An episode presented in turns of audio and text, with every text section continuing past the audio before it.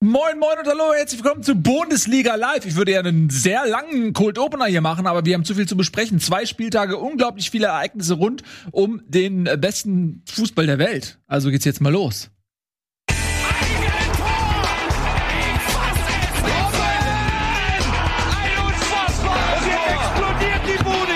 Kritisiert mir denn nicht zu so viel. Das ist ein guter Mann.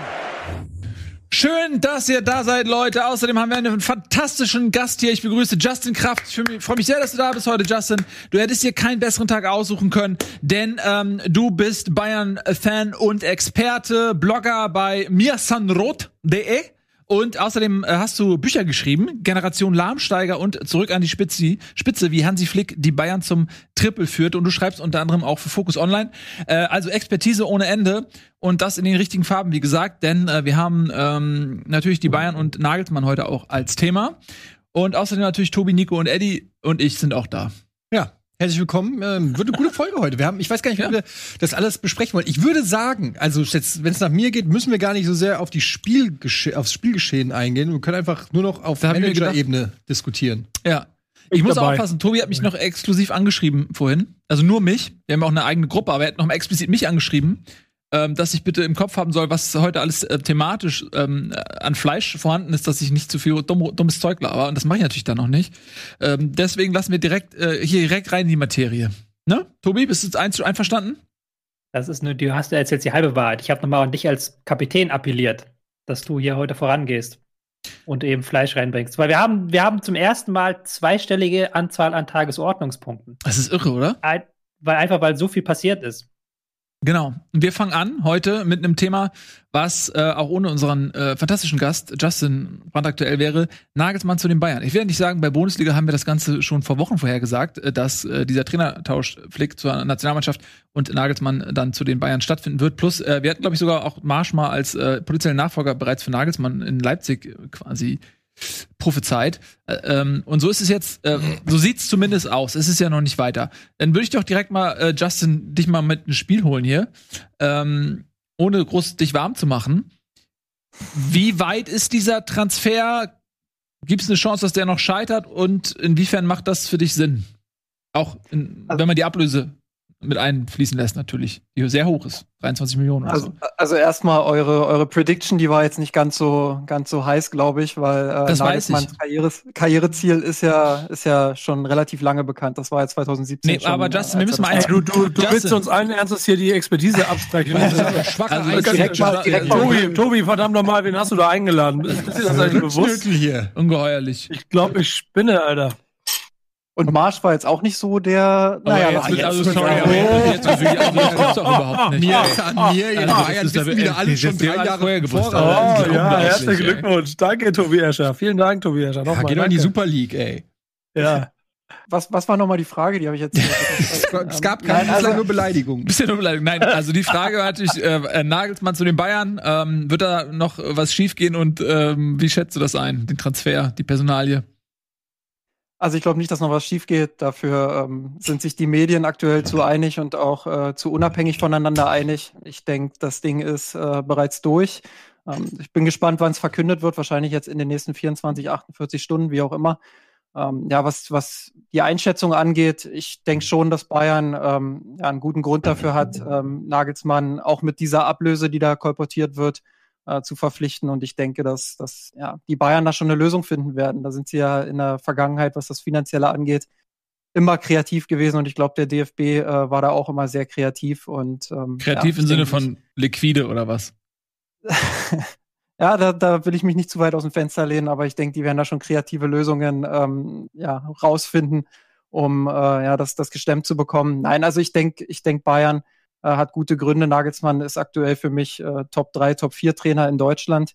Ähm, ja, und wer bevor sie dann irgendjemand. Ich mal, das, das, Top 3? Top, wer, sind, wer, wer, wer würdest, Top wen würdest du noch Trainer besser, in Deutschland? Oder wen würdest also Jürgen, Jürgen, Klopp ist, Jürgen Klopp ist auf jeden Fall in den, in den Top 3, denke ich, nach den, nach den letzten Jahren. Ähm, ich würde sagen, momentan, dadurch, dass Hansi Flick so erfolgreich war, ähm, würde ich, würd ich ihn auch in die Top 4 zählen ähm, Nagelsmann und ähm, ja, der letzte ist mir gerade ein bisschen entfallen. Tuchel. War, ja, Tuchel, genau. Ja, das ist richtig. Mhm. Danke für die Hilfe. Unterschreibe ich. Ja, was glaubst du denn, um diesem Transfer mal vorwegzugreifen.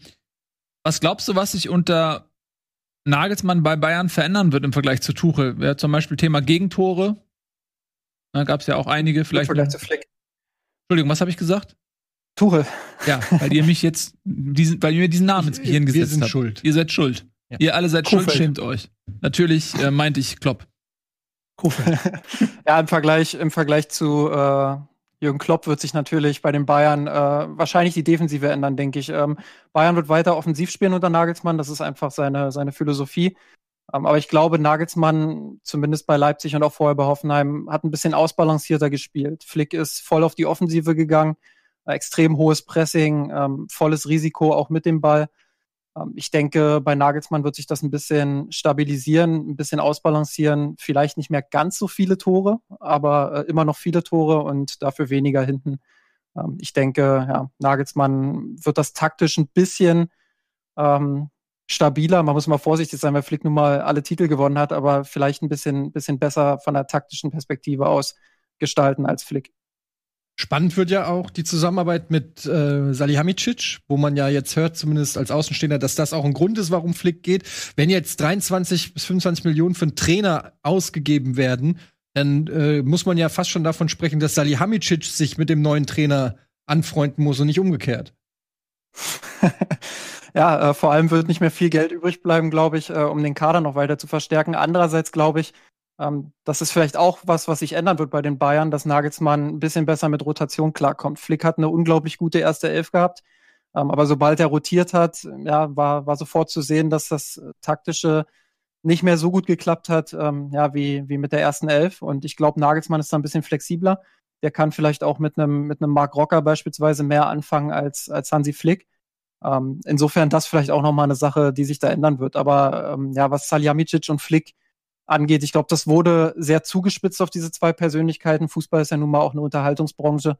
Ähm, und ja, so, ein- so ein Konflikt zwischen zwei Personen ist immer sehr unterhaltend für, äh, für Außenstehende, glaube ich.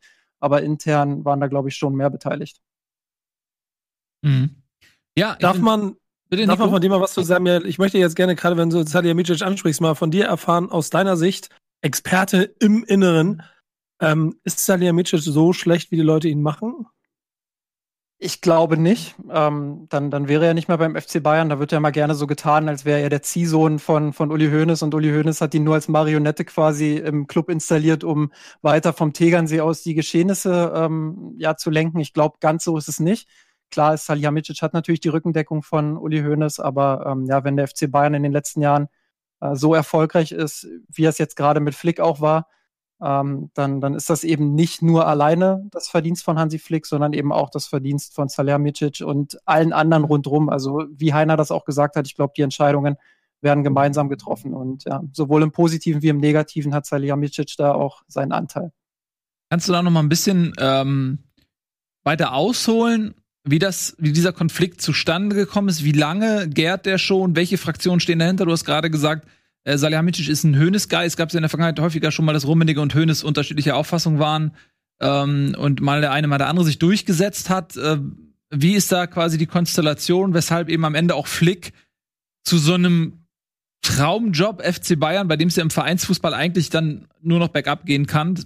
Deswegen wird er wahrscheinlich auch Nationaltrainer für die nächsten 20 Jahre. Ähm, wie, wie ist es dazu gekommen? Ja, für mich war das auch extrem undurchsichtig, muss ich sagen. Ähm, ich glaube, dass da einfach äh, auf einer kommunikativen Ebene schlecht zusammengearbeitet wurde. Das heißt, dass äh, Salihamidzic und, und Flick, insofern ist es dann vielleicht doch eine Zuspitzung, dass die in der Kommun Kommunikation ähm, nicht gut miteinander zurechtkamen. Ich glaube, beide haben ihre berechtigten Punkte. Salihamidzic, wenn er sagt, äh, dass er im vergangenen Sommer nicht ganz die finanziellen Mittel hatte, um Flick den Kader hinzustellen, den er gerne gehabt hätte. Da wird ja gern mal kolportiert, dass Flick ganz gerne Spieler gehabt hätte wie Werner oder, oder Havertz. Wenn ich aber sehe, zu welchen Ablösesummen die zu Chelsea gegangen sind, ähm, dann war das für den FC Bayern im letzten Sommer vielleicht nicht so einfach möglich. Ähm, und ja, da haben sie es einfach nicht hinbekommen, sich an einen Tisch zu setzen, ähm, gemeinsam Kompromiss zu finden. Und wenn man diese gemeinsamen Kompromisse dann nicht findet, ähm, dann, dann gärt das. Und irgendwann, wenn es dann sportlich nicht so läuft, ähm, dann explodiert es äh, immer auch ein bisschen. Aber ich glaube, dass das sehr einseitig betrachtet wurde, insbesondere von, von manchen Medien auch. Ähm, Gerade in den letzten Monaten, wenn ich dann gelesen habe, ähm, Salihamidzic äh, hat Costa geholt und Flick wollte den nicht, dann ist das eine Aussage, die sehr zugespitzt ist, ähm, die vor allem sehr einseitig von der Perspektive auch ist. Ähm, nur um das an dem Beispiel jetzt mal zu erklären. Ähm, klar kann es sein, dass Flick diesen Spieler nicht wollte und dass er stattdessen vielleicht jemanden äh, anderen wollte, der, der 40, 50 Millionen Euro kostet. Aber dann ist die Frage, A, hat Saljamicic das alleine gemacht? Ich glaube nicht. Der Club trifft, wie gesagt, diese Entscheidungen immer gemeinsam. Und diese Entscheidungen gehen auch über verschiedene Schreibtische. Ähm, und B ist dann eben auch die Frage, ob das finanziell möglich war. Und ähm, da kam die Perspektive, dass Flick vielleicht auch ein bisschen ähm, zu hohe Erwartungen hatte, kam mir da persönlich ein bisschen zu kurz. Ähm, mhm. Stattdessen wurde natürlich der relativ einfache Weg dann auch gegangen, zu sagen, äh, Saljamicic, der sowieso schon in der Öffentlichkeit ja keinen guten Stand hat, da ist er sicherlich auch selber ein bisschen dran schuld, wenn ich das ein oder andere Interview erinnere. Ähm, aber der sowieso schon keinen guten Stand hat, äh, dann ist er da natürlich ein leichtes Ziel, um zu sagen, hey, der, der ist der Alleinschuldige für alles. Und ähm, ich glaube, dass der Club insgesamt in der Kommunikation nach innen und nach außen einfach ähm, ja, mitunter sehr, sehr schlecht agiert hat, was diese ganze Flick-Debatte anging. Hm. Ich fand immer ganz interessant, dieser eine Satz, der natürlich jetzt dann auch ein bisschen hochgebauscht wurde, aber finde ich dann dennoch eine gewisse Aussagekraft hat, als äh, Flick im Bus wohl dann zu äh, Salihamidzic gesagt hat, halt doch mal die Klappe oder so. Und ich finde, das ist hm. so, er ist ja auch streng genommen sein Vorgesetzter. Ähm, und das, ich finde, das lässt schon tief blicken, weil bis man an einem Punkt ist, dass man so wütend ist, aber gleichzeitig auch einem diese, diese hierarchische Distanz in dem Moment so egal ist, dass man seinen Vorgesetzten so äh, quasi vor versammelter Mannschaft einen mitgibt, ne? Da muss ja einiges zuvor passiert sein und zwar gefühlt auch auf persönlicher Ebene, nicht nur was ähm, unterschiedliche Auffassungen über Transfers angeht. Ich glaube auch. Und das äh, hat einfach tief blicken lassen dahingehend, dass das Verhältnis zwischen den beiden nicht mehr professionell war. Ähm, sondern, sondern dass es da wirklich auf eine persönliche Ebene gegangen ist, ähm, die dem ganzen Club dann auch nicht mehr, nicht mehr gut tut. Ähm, ich glaube auch, dass Flick mit dieser ganzen Situation nicht, nicht gut zurechtgekommen ist. Diese ganze Corona-Situation. Ähm, ich glaube, wir stellen uns das äh, teilweise viel zu einfach auch vor. Ich meine, die Profis ähm, klar, das, das ist deren Job, aber ähm, diese Corona-Situation, auch wenn sie da sehr privilegiert sind, ähm, die lässt die, glaube ich, auch nicht komplett kalt. Und ähm, Flick ist gerade, glaube ich, auch jemand, der sehr harmoniebedürftig ist, um das mal so auszudrücken. Mhm. Ähm, und wenn es dann in so einer Stressphase, ähm, wenn der Stress dann einfach immer mehr wird und äh, sportlich war es ja zu dem Zeitpunkt auch nicht gerade so richtig erfolgreich, wenn dann Verletzungen hinzukommen, wenn die ersten Spieler dann auch Corona äh, infiziert sind, äh, wenn die Presse dann auch auf einen zukommt. Da, das war, glaube ich, auch die Zeit, wo er sich so, ähm, ich sag mal, unglücklich gegenüber Karl Lauterbach geäußert hat. Ähm, ja, da hat man ihm einfach auch angemerkt, dass ihm das alles äh, sehr nah ging und, und er ein Stück weit vielleicht auch überfordert war mit dieser, mit dieser ganzen Drucksituation. Dass das vielleicht auch eine Phase war, wo er gemerkt hat, hey, Vereinstrainer, das ist vielleicht doch nicht das Richtige für mich, weil ich da ständig im Fokus bin, gerade beim FC Bayern, ständig unter Druck ähm, ja ständig die Fragen der JournalistInnen auch beantworten muss. Ähm, ja, da, da hatte ich schon auch das Gefühl, vielleicht ist das nicht unbedingt das, äh, was er langfristig machen möchte. Mhm. Jetzt mal noch eine letzte Frage vielleicht, weil wir so, oh, Tobi, hast du was gesagt? Ja, ich wollte gerade noch mal reingrätschen, weil ich finde, man muss es dann immer auch von beiden Seiten sehen, weil wenn du dir die Vita von Flick anguckst, ist es ja nicht das erste Mal, dass er sich mit seinen Vorgesetzten ich will nicht sagen zerstreitet, aber dass er aneckt, dass er gerne mehr Kompetenzen hätte. Das war ja auch schon beim DFB teilweise so, das war ja auch schon in Hoffenheim so. Also es ist nicht das erste Mal, dass das geschieht. Das scheint eher ein Mensch zu sein, der da auch nicht vielleicht ganz einfach ist, der da gerne über seine Rolle hinausgeht. Andererseits ist mir das jetzt von Justin, von dir vielleicht sogar ein bisschen zu unkritisch mit Salihamidzic, weil wenn man sich die Bilanz anguckt, der Spieler, die in den letzten zwei Jahren gekommen sind zum FC Bayern, ist das keine herausragende Bilanz. Also die tragenden Säulen sind alle Spieler, die schon länger da sind. Das ist ja auch ähm, Flicks großes Erfolgsgeheimnis, dass er es geschafft hat, Lewandowski wirklich auf das allerhöchste Niveau zu hieven, dass er einen Boateng wieder hinbekommen hat, dass er es geschafft hat, einen Goretzka, einen Kimmich noch ein Stück weiter zu bekommen. Ähm, und äh, bis auf Davis, der natürlich ein überragender Transfer war, fehlt da noch ähm, unter Salihamidzic dieser Transfer, dass man sagen kann, okay, der ist jetzt auf der höchsten Stufe anzusiedeln, was, glaube ich, den, die Wut, die auf Salihamidzic auch teilweise natürlich fälschlicherweise viel zu stark abgeladen wird, dass die aber einen gewissen Kern hat, auch einen gewissen sportlichen Kern. Ja, die ist nicht grundlos, keine Frage. Und ich, ich will es auch gar nicht so rüberkommen lassen, dass jetzt äh, die Geschichte genau andersrum ist und Flick der, der ist, mhm. der irgendwie der Böse ist und Salihamidzic ist, ist der Gute oder so. Ich glaube, da gibt's ähm, oder dafür ist das Thema einfach viel zu komplex und es gibt auch äh, viele Kritikpunkte.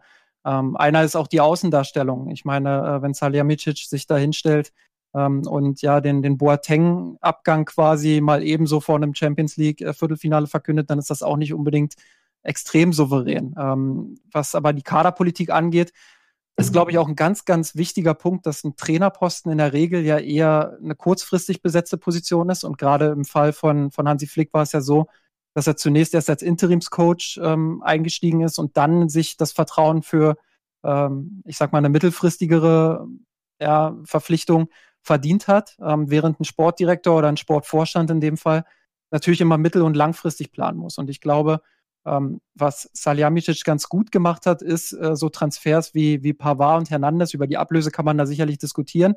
Ähm, aber dass er da so, so eine Art Umbruch in der, in der Abwehr relativ frühzeitig schon, schon eingeleitet hat. Und ich glaube, wenn jetzt äh, im Sommer Alaba und Boateng gehen, ähm, dann wird das nicht ganz so sehr wehtun. Äh, Flick natürlich schon, das, das ist jemand, der halt gerne mit denen weitergearbeitet hätte.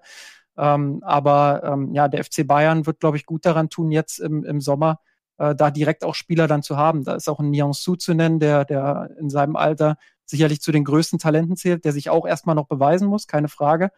Aber ähm, da hat man schon auch kluge Transfers gemacht, würde ich sagen, äh, wo man einfach den Umbruch in Anführungsstrichen in der Abwehr frühzeitig eingeleitet hat. Und das hat man in der Vergangenheit auch schon ganz gut gemacht, ähm, auch als Salihamidzic noch nicht da war. Wenn ich dran denke, wie man Lahm, Schweinsteiger, Robben und Ribery jeweils ähm, ersetzt hat, ja, dann, dann ist das schon gar nicht mal so schlecht gelaufen. Und ähm, ich glaube, da hat man jetzt nahtlos angesetzt. Über das Wie und über die Kommunikation kann man da sicherlich streiten. Aber ich glaube, ähm, in der Kaderplanung ist mehr richtig gelaufen, als, ähm, ja, als das in der Vergangenheit ähm, mitunter so dargestellt wurde. Mhm. Jetzt eine Frage noch.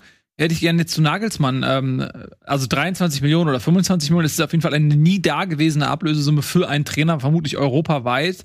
Ähm, das ist natürlich eine Investition, die macht man nicht für zwei, drei Jahre, sondern da scheint der FC Bayern wirklich mal langfristig zu planen. Und ähm, da immer meine Frage zur Trainerposition, die ist ja, also Bayern ist nicht der HSV, die schmeißen jetzt nicht alle drei Monate jemanden raus, ist klar, aber es scheint mir schon einen großen Verschleiß zu geben, eben auch aufgrund der Drucksituation. Ähm, ein Ottmar Hitzfeld, der damals ähm, bis zu einem Burnout äh, gearbeitet hat, ähm, dann Louis van Gaal, Ancelotti und so weiter, Kovac. Also niemand hält sich jetzt so Freiburg-mäßig zehn Jahre, aber bei so einer Ablösesumme denkt man schon, okay, das ist jetzt erstmal, die Baustelle soll schon mal für die nächsten fünf plus Jahre mindestens mal geschlossen sein, oder?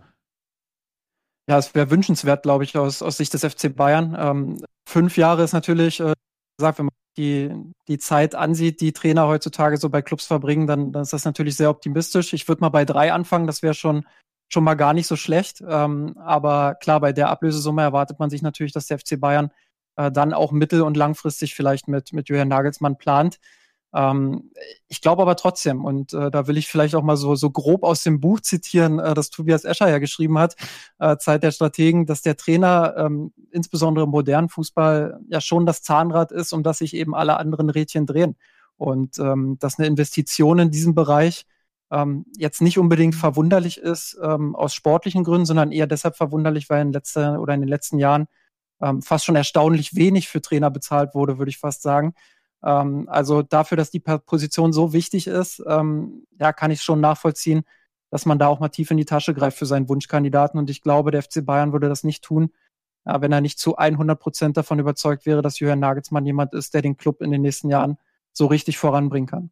Aber also, was, ich, was ich bei der, äh, dieser Diskussion über die Trainer-Ablösesummen nicht verstehe, ist, also wenn es so ist, warum hat dann Hansi Flick sechs Titel geholt und er hat nichts gekostet? Also, ich, ich meine, was willst du denn noch erfolgreicher als Hansi Flick kannst du ja gar nicht sein bei den Bayern. Oder? Also, was willst du mehr als alles zu gewinnen, was es zu gewinnen gibt? Das ja. ist übrigens auch so ein, so ein Punkt, glaube ich, ähm, der, der ganz wichtig ist, äh, wenn man darüber redet, warum Flick vielleicht auch gegangen ist vom FC Bayern. Ähm, er weiß natürlich, dass es viel besser nicht geht, wenn man jetzt nur die Titel zählt. Dann, dann weiß er natürlich, er ist schon am Maximum und wenn dann die Nationalmannschaft an die Tür klopft, umso besser. Äh, dann mache ich lieber was anderes, als, als beim FC Bayern vielleicht jetzt äh, sukzessive unerfolgreicher zu werden. Ähm, ich glaube, Nagelsmann äh, sollte man nicht an diesen sechs Titeln messen. Das, das hat man äh, fälschlicherweise schon bei Pep Guardiola damals gemacht. Äh, die Erwartungen konnten eigentlich nur unterlaufen werden. Ähm, und dementsprechend ähm, ja, sollte, man, sollte man ihn schon daran messen, äh, wie sich das Team fußballerisch entwickelt. Klar, beim FC Bayern brauchst du immer mindestens die nationalen Titel und musst in der Champions League auch oben dran bleiben. Ähm, insofern geht das nicht ganz ohne, ohne den, den messbaren Erfolg, sage ich mal. Ähm, aber Nagelsmann hat jetzt schon auch die Möglichkeit, eine neue Mannschaft aufzubauen. In, insofern, weil eben äh, wichtige Spielerpersönlichkeiten wie Alaba und Boateng den Verein verlassen, Martinez ja wahrscheinlich auch. Ähm, er hat jetzt wirklich die Möglichkeit, da ähm, ja den, den Mannschaftskern so ein Stück weit auch neu aufzustellen und zu prägen, ähm, die Mannschaft aufzubauen und fußballerisch ähm, einige Dinge nochmal noch mal anzupacken und zu verbessern. Wir haben ja vorhin über die Defensive gesprochen, ähm, die ja schon ziemlich löchrig ist. Ähm, ja, Offensive, klar, brauchen wir nicht drüber reden, ähm, war unter Flick überragend, aber ähm, ich glaube schon, dass wenn man in Europa dann wirklich den ganz großen Titel nochmal holen will, dass es dann ausbalancierter sein muss. Weil wenn wir über den Titel von Flick sprechen in der Champions League, dann sprechen wir auch über Spiele, ja, die schon ein bisschen glücklich auch für die Bayern gelaufen sind. Äh, gegen Lyon beispielsweise. Mhm. Ich glaube, dass das Halbfinale war es. Äh, da können die Bayern auch äh, gut und gerne mal zurückliegen. Und dann äh, will ich nicht sagen, dass sie das Spiel unbedingt verlieren. Aber ähm, auch da war eben schon zu sehen, dass, dass die Bayern hinten sehr anfällig sind bei Kontersituationen. Ähm, und das hat sich ja über, über die Zeit nur mäßig geändert, sage ich mal. Und insofern erwarte ich schon, dass Nagelsmann ja da, da viel verändern kann und, und anpacken kann. Muss man aber ja. nicht fairerweise auch sagen, ähm, mit einem Lewandowski wäre man wahrscheinlich gegen Paris Saint-Germain ja. weitergekommen. Also, Oder ähm, mit einer besseren Defensive, ne? Also, äh, ja, und da ist aber dann die Frage, was gibt der Kader her? Also, ähm, wenn ich mir angucke, so in der Defensive sind die Bayern einfach nicht so krass besetzt und auch im defensiven Mittelfeld. Also ich weiß nicht, ich finde, da hat man ja jetzt mit Upamecano auf jeden Fall einen, wahnsinnig wichtigen Transfer gemacht, der das Level noch mal anhebt, aber hm, ich ja. weiß nicht. Anhebt weiß ich nicht, aber für die Zukunft das ist schon besser Fall. für mich als ein Boateng, also. Ja, der ist doch noch sehr jung und Boateng ist Weltmeister, hat Champions League gewonnen und äh, Upamecano muss sich auf dem Niveau erstmal äh, beweisen. Ähm, aber ich, es, dadurch, dass er so jung ist und so talentiert ist, glaube ich schon, dass der eine Baustelle über Jahre bei Bayern äh, schließen kann. Aber ich würde Boateng nicht, nicht schlechter sehen, als er war, fand ich. Ähm, ich würde vorschlagen, ich wir, wir würden mal weiter galoppieren, weil sonst kriege ich Ärger ich mit Tobi. Nee, du kriegst keinen Ärger, aber ich würde gerne noch ein, zwei Sachen hinzufügen. Ja, gerne. Ähm, zur, äh, zu Nagelsmann nochmal, da muss man ja auch dazu sagen, dass wir haben ja viel über Trainerwechsel in den vergangenen Wochen gesprochen und dann auch viel darüber, dass Trainer Vereine nur noch als nächste Stufe wahrnehmen.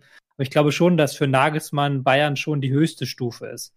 Weil der kommt auch aus der Gegend, der kommt vom Ammersee, der ist, war als Kind Bayern-Fan, der hat schon in der Vergangenheit sehr deutlich gesprochen darüber, dass er gerne Bayern-Trainer werden möchte. Seine Familie lebt da auch, also für den ist das auch so eine Art Heimkehr.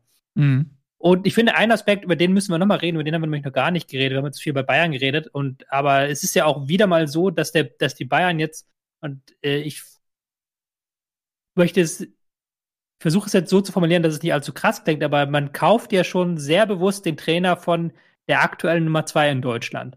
Nachdem man bereits den besten Verteidiger von der Nummer zwei in Deutschland gekauft hat, mit Upamecano. Mhm. Da hat man doch schon die gewisse Erinnerung an vor zehn Jahren, als man ähnliches ähm, beim BVB auch erfolgreich gemacht hat, da die besten Spieler gekauft hat. Äh, gar nicht unbedingt, um den Verein zu schwächen, sondern einfach, weil es die besten Spieler sind und die Bayern haben den Anspruch, den besten Trainer zu haben, die besten Spieler zu haben.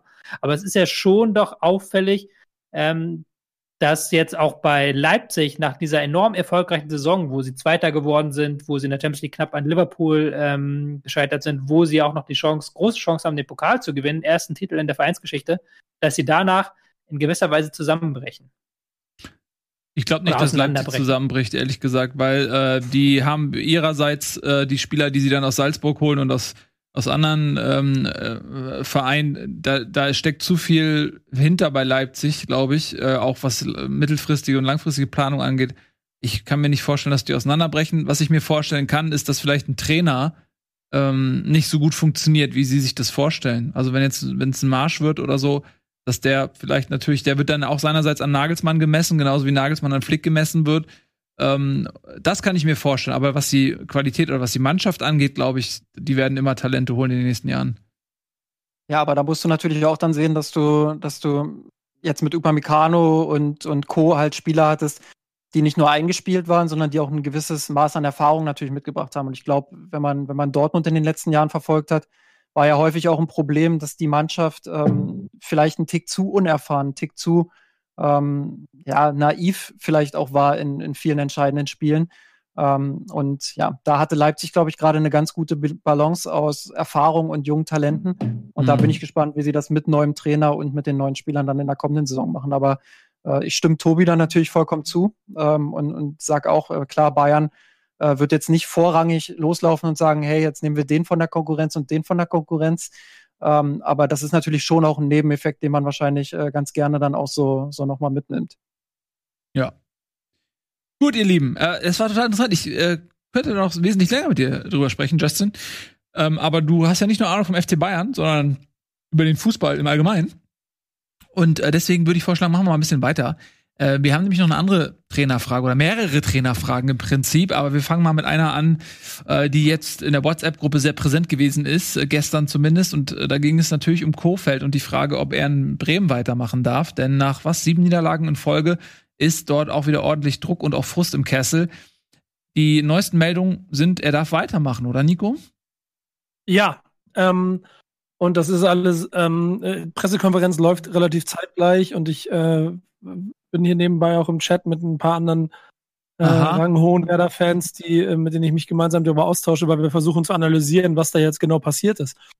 Und äh, wenn man einmal sich anguckt, dass die Mannschaft siebenmal in Folge verloren hat, einen Negativrekord gebrochen hat, ist ja an irgendeiner Stelle kein Argument mehr da eigentlich.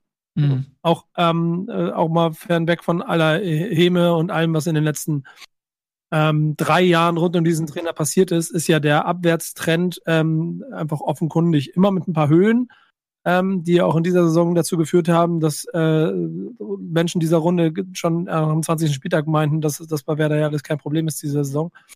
Und ich will ja nicht sagen, ich habe es gesagt, aber ich habe es ja gesagt. Ich habe aber allerdings nicht damit gerechnet, dass es sieben Niederlagen in Folge gibt. Mhm. Ähm, ich, hatte, ich hatte gehofft, dass wir zu diesem Zeitpunkt vielleicht drei oder vier Punkte mehr haben und dann wir weniger darüber reden und ich dann jetzt sagen kann, ja, Pustekuchen. Aber das war nochmal ein knappes Ding. Jetzt wird's nochmal richtig eng. Und das stellt natürlich genau diese Runde an Fragen, die auch alle anderen Konkurrenten drumherum sich ge gestellt haben. Mit ähm, erreicht er noch die Mannschaft? Ähm, äh, muss man einen Impuls setzen? Diese ganzen Quatsch. Also, das sind ja auch immer viele Phrasen, da, ähm, die, man, die man da ansetzen kann. Und das ist gefährlich. Also, bei Dresden wurde mit genau diesem Argument ein Trainer rausgeschmissen und neuer geholt, weil der Vorstand gesagt hat, er will einen Impuls setzen. Und das, ich finde, die Entscheidung braucht immer ein bisschen mehr. Und ich glaube, das ist der Grund aus einem Cocktail, wenn ich jetzt einen langen Monolog halte, Leute, tut's mir leid, aber ich mache das mal ganz kurz. Ähm, aus, aus so äh, aus, aus verschiedensten Aspekten, die, glaube ich, zu dieser Entscheidung geführt haben. Und ein ganz entscheidender, den du die ganze Zeit nicht unterschätzen darfst bei Werder Bremen, ist, glaube ich, einfach eine unheimlich pre prekäre finanzielle Lage. Wenn andere Vereine, das, was andere Vereine für Trainer ausgeben können, das hat Bremen gefühlt wahrscheinlich als Gesamtetat für die Truppe im Moment zur Verfügung, wenn man Corona mitbezieht und das Minus, das jedes Jahr gemacht wird. Ähm, ich habe ich hab in dieser ganzen Diskussion in den letzten 48 Stunden auch über Transfers von Konkurrenten angeguckt. Und wenn ich gesehen habe, in Mainz, da habe ich mir nochmal genauer angeguckt, in Mainz im Winter geholt hat, wo Bremen offensichtlich nicht mal mitgeboten hat oder mitbieten konnte, obwohl es auch alles Kandidaten gewesen wären, die Bremen geholfen hätten, sind das alles so Faktoren, die irgendwie zeigen, den, da muss noch viel, viel mehr finanziell im Argen sein, als es vielleicht nach außen ähm, so wirkt. Plus, und das ist dann der andere Faktor, den ich von meinem Punkt auch nicht oder einschätzen kann, und was ja ein sehr hoher Kritikpunkt ist, dass die äh, Kompetenz auf bestimmten Positionen im Verein ähm, nicht ausreicht, um diese Mannschaft entsprechend nach vorne zu bringen. Denn wir reden jetzt über den gleichen Kram, den wir vor einem Jahr gehabt haben. Ähm, am Ende des Tages ist es jetzt eine Entscheidung, die getroffen wurde, und das ist auch ganz wichtig, um es zu sagen, für fünf Tage. Ne? Also am Freitag spielen sie gegen Leipzig. Die wollen jetzt, er, er bleibt jetzt und sie wollen jetzt aber auch ein Signal gegen Leipzig haben. Das heißt natürlich, im besten Fall kommt er ins Finale, im schlechtesten Fall lässt er sich wahrscheinlich, äh, oder im mittelguten Fall lässt er sich nicht abschlachten und es gibt aber irgendwie ein Gefühl, dass die Mannschaft da ist. Ja, was ist denn, denn dann, Nico? Was ist denn dann? Weil das ist ja immer dieses Fragezeichen. Sie wollen Reaktion sehen. Wenn du, was passiert denn bei einer knappen Niederlage, wo man sagt, so, ja, die haben sich ganz gut verkauft, weil Leipzig ist der Favorit. Ja, das ist die Reaktion. Es geht, guck mal, die nächsten Punkte, die auch in der Presse, äh, Pressekonferenz klar betont wurden, es, es wurde, es wurden alle, wie es immer so schön heißt, alles geprüft und unter anderem natürlich auch das Verhältnis von Trainer zur Mannschaft und Stab. Und mhm. da scheint es nach wie vor kein Problem zu geben, dass er diese Mannschaft nicht erreicht. Welchen Wert das hat und wie wichtig das für die Erfolge ist, das kann, wenn du die erste Hälfte der Saison oder die ersten zwei Drittel der Saison anguckst bisher, war es gut ähm, für die Verhältnisse. Jetzt im letzten Drittel ist es eine Katastrophe. Und ähm, Du kannst jetzt die Entscheidung treffen und ihn rausschmeißen. Ich weiß nicht, ob sie es nicht machen, weil sie ähm, wirklich der Meinung sind, dass er der Richtige ist oder weil sie sich einfach ne, ne, wirtschaftlich nicht äh, leisten können und wollen, jemandem einen Dreijahresvertrag jetzt auszuzahlen, etc. pp. Fakt ist einfach, sie haben mal wieder diese Entscheidung getroffen und legen vollstes Vertrauen in diesen Trainer. Und ich bin ganz ehrlich, an meinem Punkt, es fällt mir immer, immer schwerer, ähm, ähm, ich, ich krieg von außen ja alles mit und Gegenwind und allem drum und dran. Und das äh, schmeißt man immer regelmäßig um die Ohren, dass ich immer so viel zu Kofeld gehalten habe. Ähm, und irgendwie kann ich mich wahrscheinlich auch nicht ganz davon lösen. Ich hatte aber eine ganz schöne Lehre am Wochenende, von der ich nicht mehr wusste, wo sie hinführt, weil ich wirklich im Moment ernsthafte blanke Angst verspüre, dass dieser Verein Richtung zweite Liga schlittert mit, mit, mit wehenden Fahnen. Deswegen kann ich auch nicht mehr genau entscheiden, ob das jetzt richtig oder falsch ist. Der Vorteil, und das ist der letzte Satz, ist aber, dass du ein Pokalspiel gegen Leipzig hast, das genau das macht, was jetzt Baumann in der Pressekonferenz gesagt hat. Du kannst noch mal gucken, was der Impuls ist. Ja. Da kurz einhaken, es wäre, da kurz eingehakt, es wäre ja auch nicht das Intelligenteste, wenn du einen Trainer jetzt mit vier oder drei Tagen Vorlaufzeit in ein Pokal-Halbfinale gegen den zweiten schickst. Weil da hatte, kann er nichts gewinnen, so großartig der neue Trainer, weil der ist ja für den Abstiegskampf geholt und ähm, da ist es eher wahrscheinlich, dass er da was verliert in dieser, dieser Geschichte. Und wenn die jetzt Freitag nicht gut aussehen, kannst du einen neuen Trainer installieren, der kann Samstag anfangen, der hat dann eine ganze volle Trainingswoche, um auf das wirklich wichtige Spiel vorzubereiten. Ich glaube, da diese Idee steckt dahinter, dass man wirklich sagt, okay, dieses eine Spiel gegen Leipzig, es ist jetzt Quatsch, vorher den Trainer zu wechseln, dann lass uns lieber danach machen. Oder darauf hoffen, dass sie da jetzt irgendwie eine tolle Leistung zeigen, die dann nochmal den Spirit in der, äh, intern hebt. Gibt es denn Alternativen? Also das, das würde mich mal interessieren. Das ist ja, es wird ja immer ganz gerne über Trainer diskutiert und dann gesagt, naja, er hat jetzt so und so viele Spiele hintereinander verloren. Ähm, Wäre ganz gut, wenn man den jetzt mal entlässt und einen neuen Impuls setzt. Aber neuer Impuls ist ja nicht immer gleich auch Qualität. Und äh, da frage ich mich, äh, was sind aktuell die Alternativen? äh, zu Kofeld und gibt es da wirklich vielleicht auch innerhalb des Clubs, äh, Jugendbereich oder sonst wo, ähm, ja, Leute, Leute, die das oder denen das zugetraut wird? Ich glaube, wenn es den gegeben hätte, hätten sie es sofort gemacht. Denn das ist Bremer Tradition ja seit einigen Jahren, dass du im eigenen Amateurbereich den suchst, der, der den Impuls setzen kann und damit bringst du frischen Wind rein, ohne dass du gleich das ganze Korsett auseinanderbrichst. Das andere ist der entscheidende zweite Punkt, den ich schon letzte Saison hatte. Was sind denn die ernsthaften Alternativen? So, womit, also ja, genau. Und ist das wirklich eine Alternative? Das wäre so wie hoffentlich Hüb Stevens, vielleicht aber auch wie Christian Groß bei Schalke 04. Ähm, das, das kannst du jetzt an diesem Punkt nicht abmessen. Aber du kannst an diesem, jetzt mal Entschuldigung, du kannst an diesem Punkt ja sowieso keinen komplett neuen Trainer installieren. Du kannst wirklich nur irgendwann für drei Spieltage ähm, reinmachen und mit der Hoffnung, dass der den Klassenerhalt schafft. Und wenn er das nicht schafft, brauchst du sowieso wieder einen neuen Mann. Also von daher wäre dann so eine Thomas Schaf irgendwie Option, ist dann das einzig realistische. Weil jetzt irgendwie ein, keine Ahnung, Breitenreiter oder sowas installierst du ja nicht für drei Spieltage und dann steigt der ab und dann musst du schon wieder einen neuen installieren. Und das spricht wieder für die Schafraute? Äh, ja, genau. Das ist, da sind aber ganz andere Faktoren da drin. Ne? Da, da, da, und da sehe ich aber übrigens auch das grundsätzliche Problem auf dem Trainermarkt gerade, warum du dir jetzt einfach nochmal wahrscheinlich fünf, sechs Tage mehr ähm, holst. Und es gibt so eine Handvoll Kandidaten, die ich alle ganz interessant finden würde, die so auch in der zweiten Liga im Moment unterwegs sind. Ähm, du weißt ja nicht, ob die sich das Himmelfahrtskommando Werder Bremen gönnen. Wenn du dann die Zahlen siehst, wie es wirtschaftlich und finanziell um den Verein bestellt scheint. So, das, wär, das werden, und das muss man auch einfach jedem Werder-Fan da draußen sagen und vielleicht auch jedem, der von draußen drauf rumdrischt, das sind krasse, heftige Zeiten für einen Verein, der wahrscheinlich ähm, so die ganze Zeit, jetzt seit anderthalb, zwei Jahren, mit dem Wasser so einen halben Millimeter über der, über der Nasenspitze durch die Gegend rennt. Und ähm, Vielleicht sind deshalb die Entscheidungen manchmal auch zu vorsichtig als bei anderen, ne? aber der Weg ist trotzdem immer noch der gleiche wie letztes Jahr. Und das wird auch nächstes Jahr bleiben.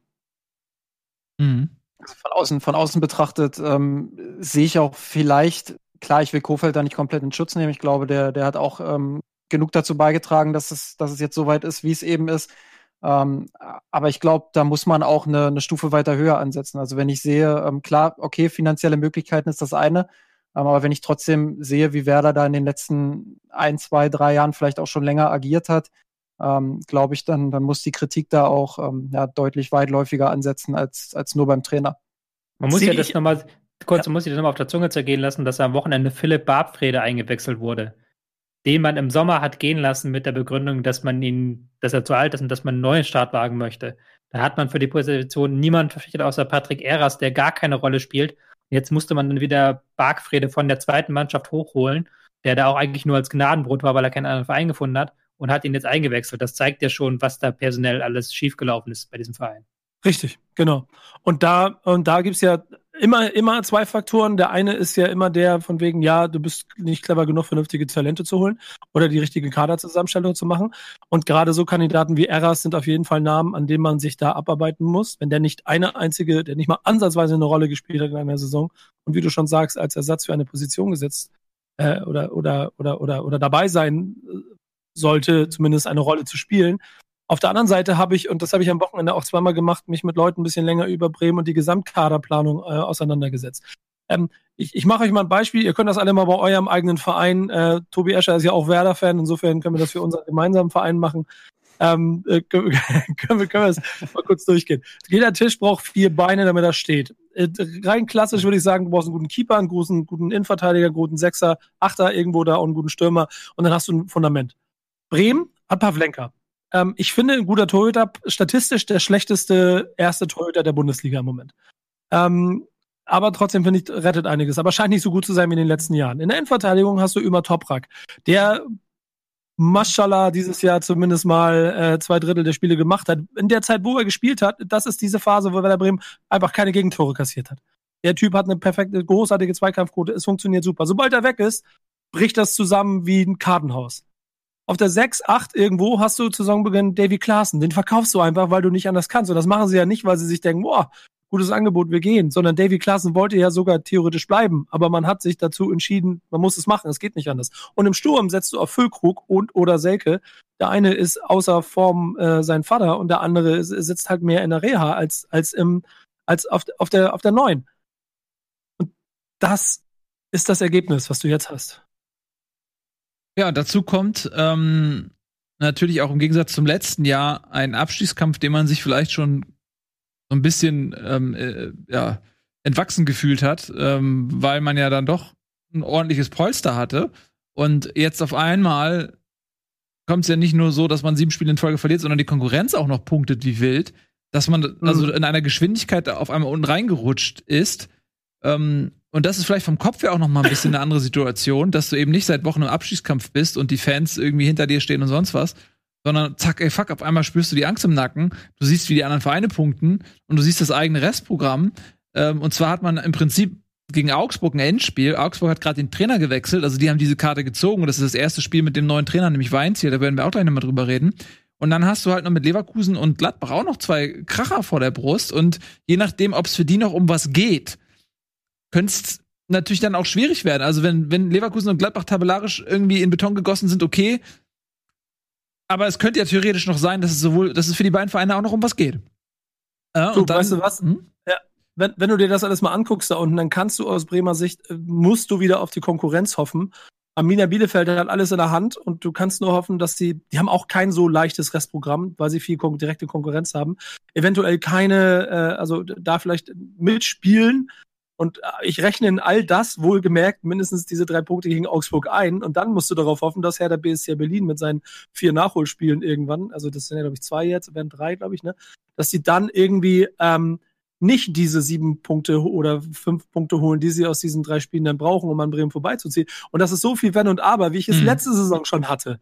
So, aber mhm. es wird wieder 34. Spieltag, 17.20 Uhr, dann und hoffentlich dann und wenn ich dann das hoffentlich am zweiten Relegationsspiel irgendwie aus der Nummer rauskommen. Und dann, ich glaube, dann wird aber nochmal ein anderer Cut gemacht werden müssen. Ob der überhaupt möglich ist, kann ich dir nicht sagen. Das ist ja, das ist ja schön. Wir reden immer so viel darüber, aber keiner von uns kennt die Kontostände. Und ich habe das Gefühl, dass diese Corona-Pandemie nochmal alles krass auseinandergebrüttelt hat. Wenn ich die Vergleiche ziehe, und das habe ich auch gemacht an diesen Wochen, ich habe mir sehr viel angeguckt, Mainz, Mainz 05 hat in den letzten vier Jahren 60 Millionen Transfererlöse gesammelt. Mhm. Wo die geblieben sind, ist noch wieder ein anderes Thema. Aber ähm, das scheint denen auf jeden Fall in dieser Situation andere Möglichkeit zu geben als Bremen, die sogar einen, glaube ich, fast negativen Transfererlös hatten in der gleichen Zeit. Mainz zeigt auch ganz gut, glaube ich, wie wichtig es ist, eine, eine gute Nachwuchsarbeit einfach auch zu haben. Ich glaube, da äh, kommen auch viele Erlöse noch mal rein, ohne jetzt genau zu kennen, äh, wie viele Spieler da jetzt wirklich vom eigenen NLZ kamen, aber vom Gefühl her ähm, ist es schon so, dass, dass Mainz da richtig gute Arbeit auch leistet und teilweise eben auch ich glaube, Baku letzten, letzten Sommer verkauft, jetzt nicht die ganz große Transfersumme dafür bekommen, aber ähm, ja, ist auch so ein, so ein Beispiel dafür. Und ich will Hm. noch einen am Ende sagen, nur noch, noch einen letzten. Ähm, der um, um Eddie, der da die ganze Zeit wahrscheinlich im, Wer- im Frankfurt-Forum unterwegs ist und guckt, ob Krosche jetzt ähm, kommt oder nicht. Ähm, man muss sich mal vor Augen führen, dass Werder Bremen und Eintracht Frankfurt 2016 auf Augenhöhe waren. Beide im, am Ende, beide im Keller, beide kurz vorm Ab Abgrund in die zweite Liga und dann guckt jemand, wo Bremen steht und wo Frankfurt steht. Also es ist nicht unmöglich gewesen. Das heißt, es gibt viele Faktoren, die darauf offensichtlich ihren Einfluss gehabt haben. Ja, da bin ich bei dir. Damit wir, Eddie, bist du ähm, noch da? Ähm, ja, aber Okay. Ich, damit gedacht, wir nicht ich in finanzielle rein, Schieflage geraten, werden wir mal eine kurze Pause machen, ähm, ein bisschen Geld verdienen. Und dann sind wir gleich wieder da. Ähm, Leute, habt keine Angst und uns gehen heute nicht die Themen aus. Wir haben so viel zu besprechen, das machen wir gleich.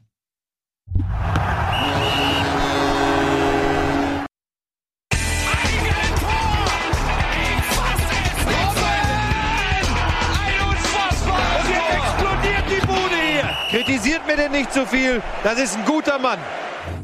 Herzlich willkommen zurück bei Bundesliga heute mit Justin Kraft, der zu Gast ist, nicht nur äh, als Bayern-Experte glänzt, sondern ähm, auch für den Rest der Bundesliga eine Menge zu sagen hat, wie wir schon erfahren haben. Und äh, so machen wir natürlich auch weiter. Gerade sind wir so richtig schön im Abstiegskampf und haben Bremen ein bisschen beleuchtet.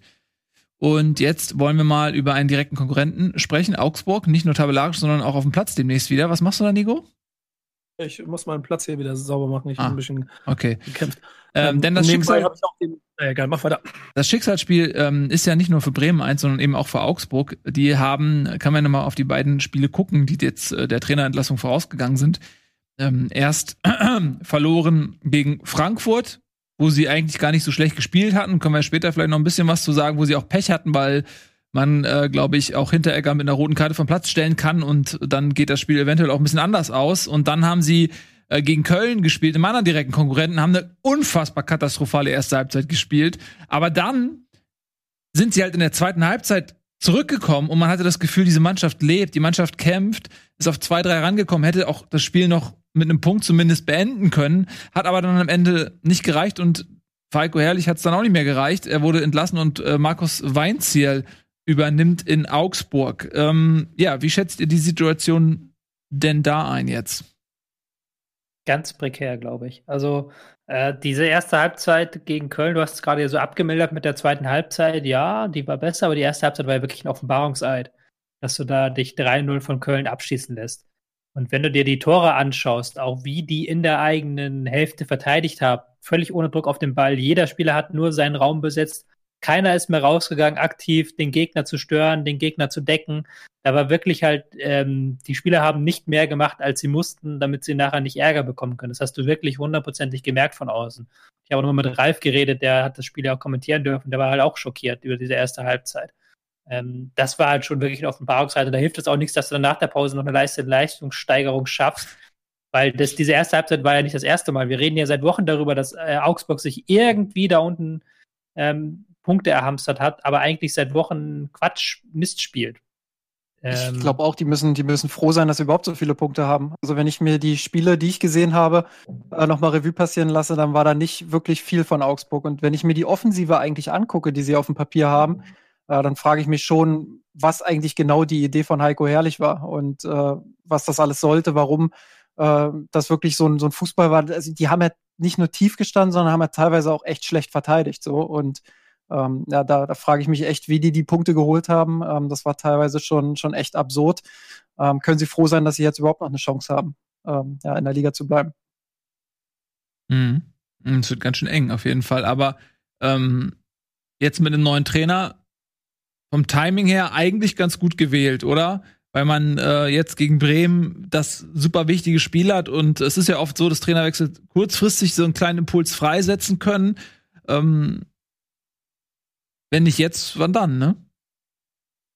Ja klar, also das war, deswegen wollte ich gerade sagen, wenn nicht jetzt, wann dann, hättest du vielleicht sogar, schon, wenn du nur die Leistung betrachtest, früher machen können, aber jetzt ist man auch punktemäßig Mhm. so richtig unten drin. Und ähm, was Weinzel jetzt natürlich schaffen muss, ist, dass diese Mannschaft wieder ein Stück weit aktiver wird, weil diese Mannschaft ist extrem passiv eingeschaltet, die gesamte Saison schon.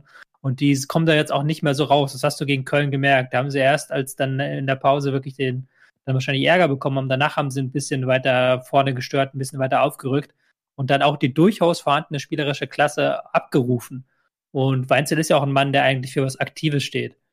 Die Frage ist, ob er das jetzt, ob er da jetzt ähm, zur Mannschaft durchdringt so schnell, ob er da wirklich der Mann ist, der jetzt die Ansagen macht. Dafür ist er auch nicht bekannt. Ähm, bin ich gespannt. Aber grundsätzlich ist das natürlich so eine Sache, so eine Nostalgie-Sache wieder, weil seine erfolgreiche Zeit hatte war ein Ziel da in ähm, Augsburg. Er hat sehr gut funktioniert bei diesem Verein. Er hat ja auch sehr gut schon mit Reuter zusammengearbeitet. Das ist ja damals dann geendet, dass er, glaube ich, zu Schalke gewechselt dann. Und ähm, da muss man schon sagen, das könnte wieder funktionieren. Kann natürlich auch sein, dass das vielleicht im Jahr 2021 nicht so gut funktioniert wie im Jahr 2016. Da weiß ich es mhm. noch nicht genau. Aber Augsburg hat ja eine sehr gute Ausgangsposition immer noch durch diese Punkte, die sie erhamstert haben. wenn sie das Spiel gegen Bremen, ist glaube ich am 33. wenn sie das gewinnen, dann sind sie ja eigentlich, eigentlich praktisch durch. So entsprechend äh, kann man da jetzt schon hoffen, dass da noch was wird. Aber es zeigt halt schon, dass diese Saison unter Herrlich dass da auch einiges schiefgelaufen ist. Und das ist genau wie bei Bremen, genau selbe Ausgangssituation, genau selbe Probleme und auch genau selbe Sache. Irgendwann kommst du nicht mehr durch mit diesem passiven Quatsch. Irgendwann musst du aktiv werden im Abstiegskampf und das haben sie verpasst lange Zeit. Ich denke, das ist auch so ein, so ein Ding, wo in Anführungsstrichen der Trainer äh, ja noch eine relativ ähm, einfache Möglichkeit hat, jetzt ähm, ja sich nicht Applaus zu holen, aber um vielleicht die entscheidenden Punkte auch zu holen, weil, wie du schon gesagt hast, das Potenzial bei Augs Augsburg ist ja da und das lassen sie auch immer wieder mal durchblitzen dann in den, in den einzelnen Spielphasen, wo sie dann doch mal ihre spielerische Klasse irgendwo ähm, auf den Platz bringen. Und äh, Weins jetzt Aufgabe ist es halt, äh, das zu aktivieren und dann halt gegen den Ball auch eine gewisse Grundaggressivität ähm, reinzubringen. Aber ähm, ja, ich, ich bin da eigentlich guter Dinge, dass er das schaffen kann. Die Frage ist dann natürlich, ähm, ob er auch mittel- und langfristig dann derjenige ist, der, der ja, Augsburg dann wieder dahin zurückbringt, wo sie, wo sie vielleicht mal vor zwei, drei Jahren waren. Was ist das Restprogramm von Augsburg? Äh, kann ich dir sagen, ich bin gerade hier mittendrin und bastel genauso am Tabellenrechner. Übrigens, kleiner Hinweis an jeden da draußen, wenn ihr Fan von einem Verein seid, der direkt vom Abstieg betroffen ist, macht keinen Tabellenrechner. Es bringt einen Scheiß. ich rechne mir hier, selbst wenn ich will, kann ich nicht gegen Leverkusen eine Niederlage ausrechnen. Ähm, Augsburg spielt äh, nächstes Wochenende in Stuttgart, also den nächsten Spieltag meine ich in Stuttgart, dann zu Hause gegen Bremen und letzten Spieltag bei Bayern. Ja. Und wie gesagt, ey, Just, Justin, wenn Bayern München dafür sorgt, ne, ich komme persönlich zu dir. Ja, du hast ja gesagt, du fährst nach München, dann, dann wirst du mich persönlich nicht finden. Also alles. ja, fahr ich, ich finde raus, wo du wohnst, dann fahre ich da vorbei. Ja, finde ich auch, also warum die Verantwortlichen zur Rechenschaft ziehen, wenn man auch mit Justin nee, jemanden hat, aber den man stellt, der nicht so dicke Oberarme sagen, hat wie Salihamidzic. So.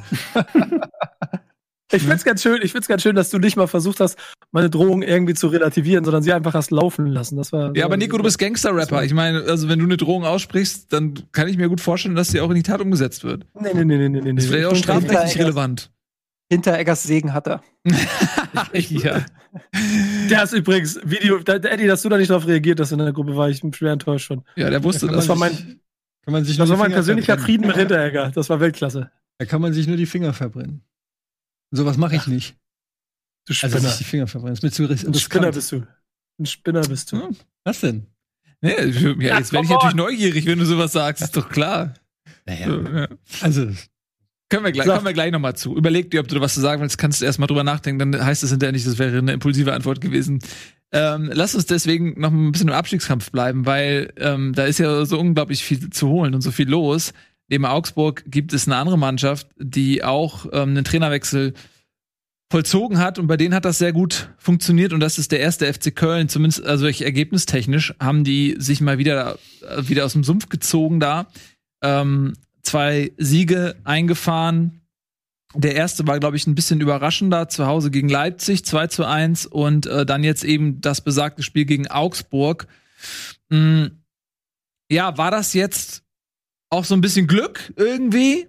Oder hat sich da wirklich spielerisch auch ähm, bei Köln irgendwas äh, gezeigt, was diese Siege irgendwie nicht zu einem, sag ich mal, ja, zu einem glücklichen Produkt gemacht haben? Ich war ja vergangene Woche sehr kritisch ähm, mit den Kölnern, mit dem Funkeltransfer, mit der Funkelwechsel.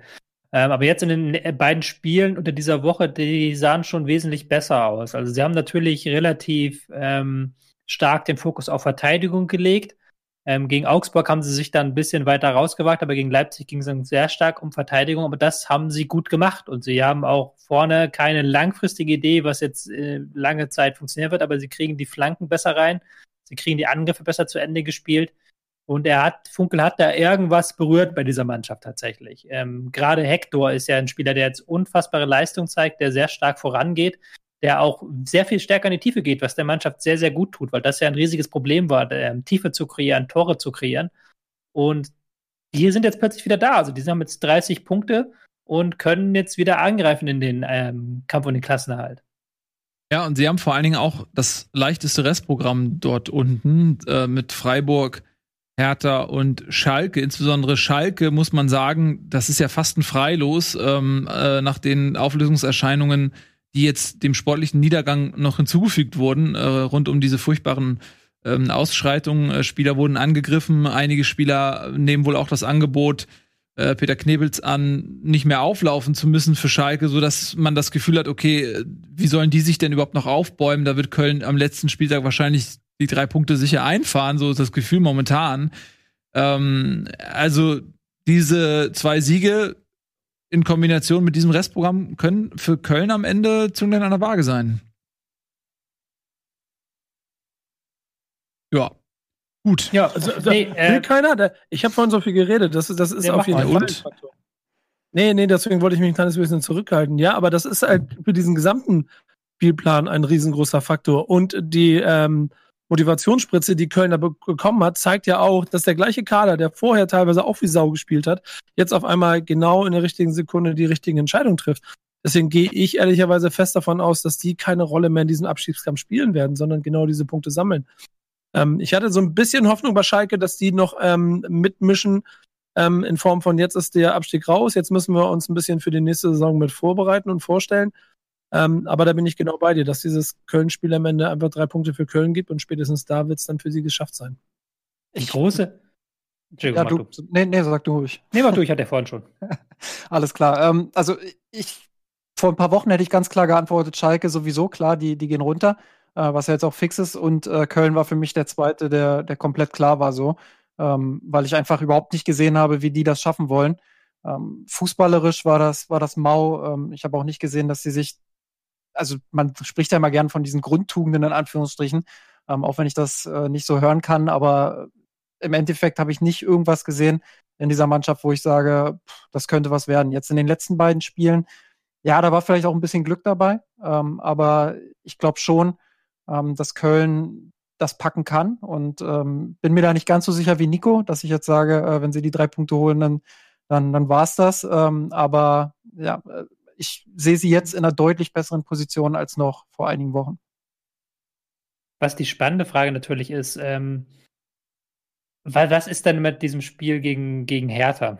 Weil das kann man jetzt noch nicht sagen, wie ist denn die Ausgangsposition? Schafft Hertha jetzt noch in den Nachholspielen die nötigen Punkte? Muss Hertha dann greifen? Das hatten wir schon ganz oft gesagt hier, dass wenn du in diesem Abstiegskampf in der Situation bist, den Gegner machen zu lassen, das können die meisten Teams da unten nicht dann hast du die bessere Ausgangsposition in den Spielen. Das hat man jetzt wieder ganz deutlich bei Mainz gegen Bremen gemerkt, dass da Bremen es nicht geschafft hat, spielerisch was zu reißen. Und da, da könnte so ein Knackpunkt sein, wenn sie jetzt gegen Freiburg nicht gewinnen und dann gegen Hertha das Spiel machen müssen, dann könnte Hertha dann vielleicht zu den Kontern kommen und vielleicht dann Schalke auch nochmal am letzten Spieltag diese Megaleistung, wobei das, das glaube ich auch nicht unbedingt. Aber ich will da auch nicht sagen, dass, dass Köln durch ist. Ähm, ich habe es gerade geguckt, 29 Punkte sind es, nicht 30 dann müssen sie ja auch noch irgendwo ähm, mehr als drei Punkte holen. Ja, und es, du hast halt immer noch diese Variable ähm, härter. Also mhm. du guckst auf die Tabelle und du weißt eigentlich gar nicht, wo du härter einzuordnen hast. Ähm, und naja, das kann halt sein, dass durch, durch diese immense Belastung, die Berlin hat, dass sie das vielleicht irgendwie dann kein Spiel mehr gewinnen. Das kann sein, dass sie alle Spiele gewinnen. Das ja, ist einfach nicht vorherzusehen. Du weißt auch gar nicht, wie und die gerade, du weißt gar nicht, wie die trainieren. Also ich meine, die ja. können ja gar nicht richtig trainieren. Die können ja, ist jetzt nicht so, dass sie die Zeit nutzen können wie so ein Trainingslager oder so, sondern wenn es dann in die englischen Wochen für Hertha geht, ähm, werden die vermutlich alle nur irgendwie zu Hause auf dem Rad gedreht haben. Vorausgesetzt überhaupt, dass keiner von denen irgendwie schlimmere ähm, gesundheitliche Sachen hat, weiß man ja nicht, aber hätte man wahrscheinlich mitgekriegt. Aber es ist für Hertha eine ganz, ganz schwierige Situation gerade und ähm, ja, könnte tatsächlich noch ausschlaggebend sein. Ja, und die mussten halt Wobei- zugucken, wie alle anderen punkten. Ja, bitte. Wobei, wenn du halt sagst, dass Köln ein leichtes Programm hat, die Nachholspiele von Hertha sind Freiburg, gegen die spielt Köln auch, Schalke, gegen die spielt Köln auch und äh, Mainz. Also die haben auch jetzt nicht das mega schwerste Programm. Nee, das die stimmt. können da mal, mal locker, die könnten theoretisch, es ist jetzt viel könnte, würde, hätte, vielleicht, ähm, die könnten dann vorbeiziehen noch an Köln, dann ist Köln wieder auf dem 17. und hat dann wieder Zugzwang. Also das ist so sehr, sehr, sehr prekär da und sehr, sehr, sehr, da kann alles passieren. Aber Jahr. wie Das wichtig ist so denn dann schön. zum Beispiel auch sowas wie zum Beispiel im Spielrhythmus zu sein? Ne? Also Ja, da gibt's ja, Ja. da gibt's ja zwei, da gibt's zwei Beispiele in der zweiten Liga, äh, die in beide Richtungen, nee, be- also letztes, letztes Jahr, vorletztes, letztes Jahr war es ja Dynamo Dresden, ja. Saison, die Mhm. genau das gleiche hatten und die keinen Rhythmus mehr hatten, die mussten zwölf Spiele in acht Tagen machen und sind deshalb am Ende abgestiegen. Äh, Holstein Kiel hat ja gleiche Situation jetzt auch gehabt, drei Wochen Pause oder so und jetzt fangen sie wieder an und da war auch okay funktioniert und die gehen souverän ins erste Spiel und du kannst ein bisschen davon ausgehen, dass die offensichtlich es richtig gemacht haben und Punkte sammeln werden. Also das Noch weißt du nicht, aber aber so, also das heißt, es ist, es ist eine komplette Wundertüte bei, bei noch Hertha vergleichbarer, sorry, dass ich dich unterbreche, aber ich glaube, der bessere Vergleich ist ja sogar noch Sandhausen, die ja auch in Quarantäne waren, Ja, die wiedergekommen sorry, sind genau. und direkt zwei Siege geholt haben und jetzt aus dem Abstiegskampf halt Ja, raus sind. Aber das eine war ja ne? freilos. Also, also Hamburg einmal. Ja, gut, äh, ja. Ja, das ist auf jeden Fall Wundertüte. Und am Ende des Tages, und dann bin ich jetzt wieder, ne, hallo, Werder-Fan, das ist ja die kleine Hoffnung, die ich habe. Kurz nochmal, ähm, um, um das ähm, Restprogramm Herthas nochmal zu komplementieren, kom komplettieren, so rum. Ähm, die spielen nämlich jetzt äh, gegen äh, Mainz, Freiburg, Bielefeld, Schalke, Köln und Hoffenheim. Und das sind wirklich sechs Spiele, von denen du rein theoretisch sechs gewinnen kannst. Die gehen nicht in ein Spiel, vielleicht Hoffenheim so ein bisschen als Außenseiter rein, aber selbst da, wenn man jetzt mal den Tabellenplatz bei Berlin abzieht und sich nur die, die, den Kader anguckt, dann gehen sie auch nicht als äh, Außenseiter in das Hoffenheim-Spiel rein, die ja auch noch selbst unten drin stecken, ein Stück weit. Ähm, also da ist jede Menge Punktepotenzial für Berlin drin. Also es kann wirklich sein, dass die äh, relativ schnell da unten dann einfach gar nichts mehr mit dem Abstieg zu tun haben. Es kann genauso gut sein, dass sie von diesen sechs Spielen mal wegen fünf gewinnen ähm, und dann holen sie da irgendwie noch Kann- 15 Punkte, oder was? Es kann auch sein. Kann auch sein, dass sie gegen Mainz verlieren, was nicht Ja. unwahrscheinlich ist an, an, angesichts Mainz großartige Freunde ist ja der nächste Tagesordnungspunkt. Und dass sie dann gegen Freiburg auch wieder und dann stehen sie plötzlich vor dem Spiel gegen Bielefeld richtig mit Muffensausen da. Das Mhm, ist genau. Spielt absolut, Mainz jetzt absolut. gleich als, als nächstes gegen Hertha? Also nach dem Ja. Bayern-Spiel gegen Hertha? Ja, Das dann ist ist es ja eine kommende- sichere, dann ist es ja eine sichere Niederlage. Weil äh, wenn man gegen Bayern gewinnt, verliert man das Spiel darauf. Ne? Das ist Ah, ja so das ungeschriebene Gesetz. ah, ja. Frankfurt weiß es. Ähm, okay, also wir, wir werden das mit Freude und Spannung beobachten. Als neutraler Teilnehmer ist das natürlich ein Genuss, äh, diesem Abstiegskampf irgendwie beizuwohnen. Äh, Ähm, Bielefeld haben wir jetzt noch gar nicht irgendwie besprochen, so wirklich da unten drin. Ähm, ja, die sind auch so ein, so ein unberechenbarer Faktor. Die hamstern halt ihre Punkte. Ähm, kurz das Restprogramm einmal durchgehen. Die spielen nämlich jetzt gegen Hertha. Ähm, dann haben sie Hoffenheim und Stuttgart. Also das sind jetzt auch Partien, wo alles passieren kann. Ne? Also gerade wenn Hoffenheim und Stuttgart äh, vielleicht dann am 33., 34. Spieltag, wenn es für die um nichts mehr gehen sollte, kann es natürlich sein, dass Bielefeld auch nochmal punktet. Das ist ganz schwer vorherzusagen. Es ist, das ist aber auch schön. Ja, also das macht ja auch schön spannend. Wäre ja blöd, wenn wir es schon wüssten. Ja. ja, gegen Mönchengladbach hat es Ja. jetzt natürlich nicht geklappt. Da haben sie eine richtige Abreibung bekommen. wollte gerade nochmal sagen, das muss man vielleicht auch nochmal kurz dann thematisieren, dass sie halt das am Wochenende sehr, sehr schlecht ausgesehen haben, sehr, sehr unkompakt gewirkt haben und auf den Flügeln gar keinen Zugriff bekommen haben Mhm. und Gladbach die einfach überrollt hat. Ähm, weiß nicht, ob das jetzt so der Anfang des Negativtrends ist oder einfach auch ein Ausrutscher war. Das wird sich dann zeigen müssen, aber das war halt schon ein sehr, sehr eindeutiges Spiel, wo Gladbach tatsächlich noch ein, zwei Tore mehr hätte sogar machen können. Und das bei einem 5-0. Ja, das war natürlich auch recht früh entschieden, so, ne? Also vielleicht hatten die auch irgendwann gemerkt, so, okay, hier kommen wir nicht mehr zurück und dann waren sie im Kopf schon im nächsten Spiel, wer weiß. Ähm, gut. Will noch jemand was zu Bielefeld sagen? Die tun mir immer so ein bisschen leid. Also erste Niederlage in den letzten sechs Spielen. Dann davor war es auch Leipzig, gegen die sie verloren haben. Mhm. Also, ähm, ja, die unterschätzt man immer so ein bisschen. Mhm. Die schreibt man immer so in jedem, also ich habe jetzt auch hier getippt, beim Tabellenrechner habe ich auch jedes Spiel den äh, eine Niederlage hingeschrieben. Aber vielleicht ist das auch das Geheimnis ihres Erfolgs. Weil vielleicht unterschätzt nicht nur ich die. Ja, also in drei Spielen kann sowieso alles passieren. Ah, das ist ja das Tolle. Ähm, okay, ich sehe schon, Bielefeld gibt momentan irgendwie nicht so viel her. Es tut mir leid für alle Arminia-Fans. Ähm, ist einfach so. Wir springen dann direkt mal wieder zu Mainz, die im Prinzip fast gerettet sind. Ähm, ein Blick auf die Rückrundentabelle verrät uns, dass Mainz lächerliche zwei Punkte hinter Platz zwei ist in der Rückrundentabelle. ähm, das ist wirklich ein Witz. Weniger, ne? Haben sogar noch ein Spiel weniger. Heißt, stimmt, wenn sie das gewinnen, dann sind sie zwei Punkte hinter Bayern. Auf Platz zwei der Rückrundentabelle. Ja, ich Das ist unglaublich. Nach der Hinrunde hatten sie genauso viele Punkte, Wie Schalke. so wenig Punkte wie Schalke. Ja.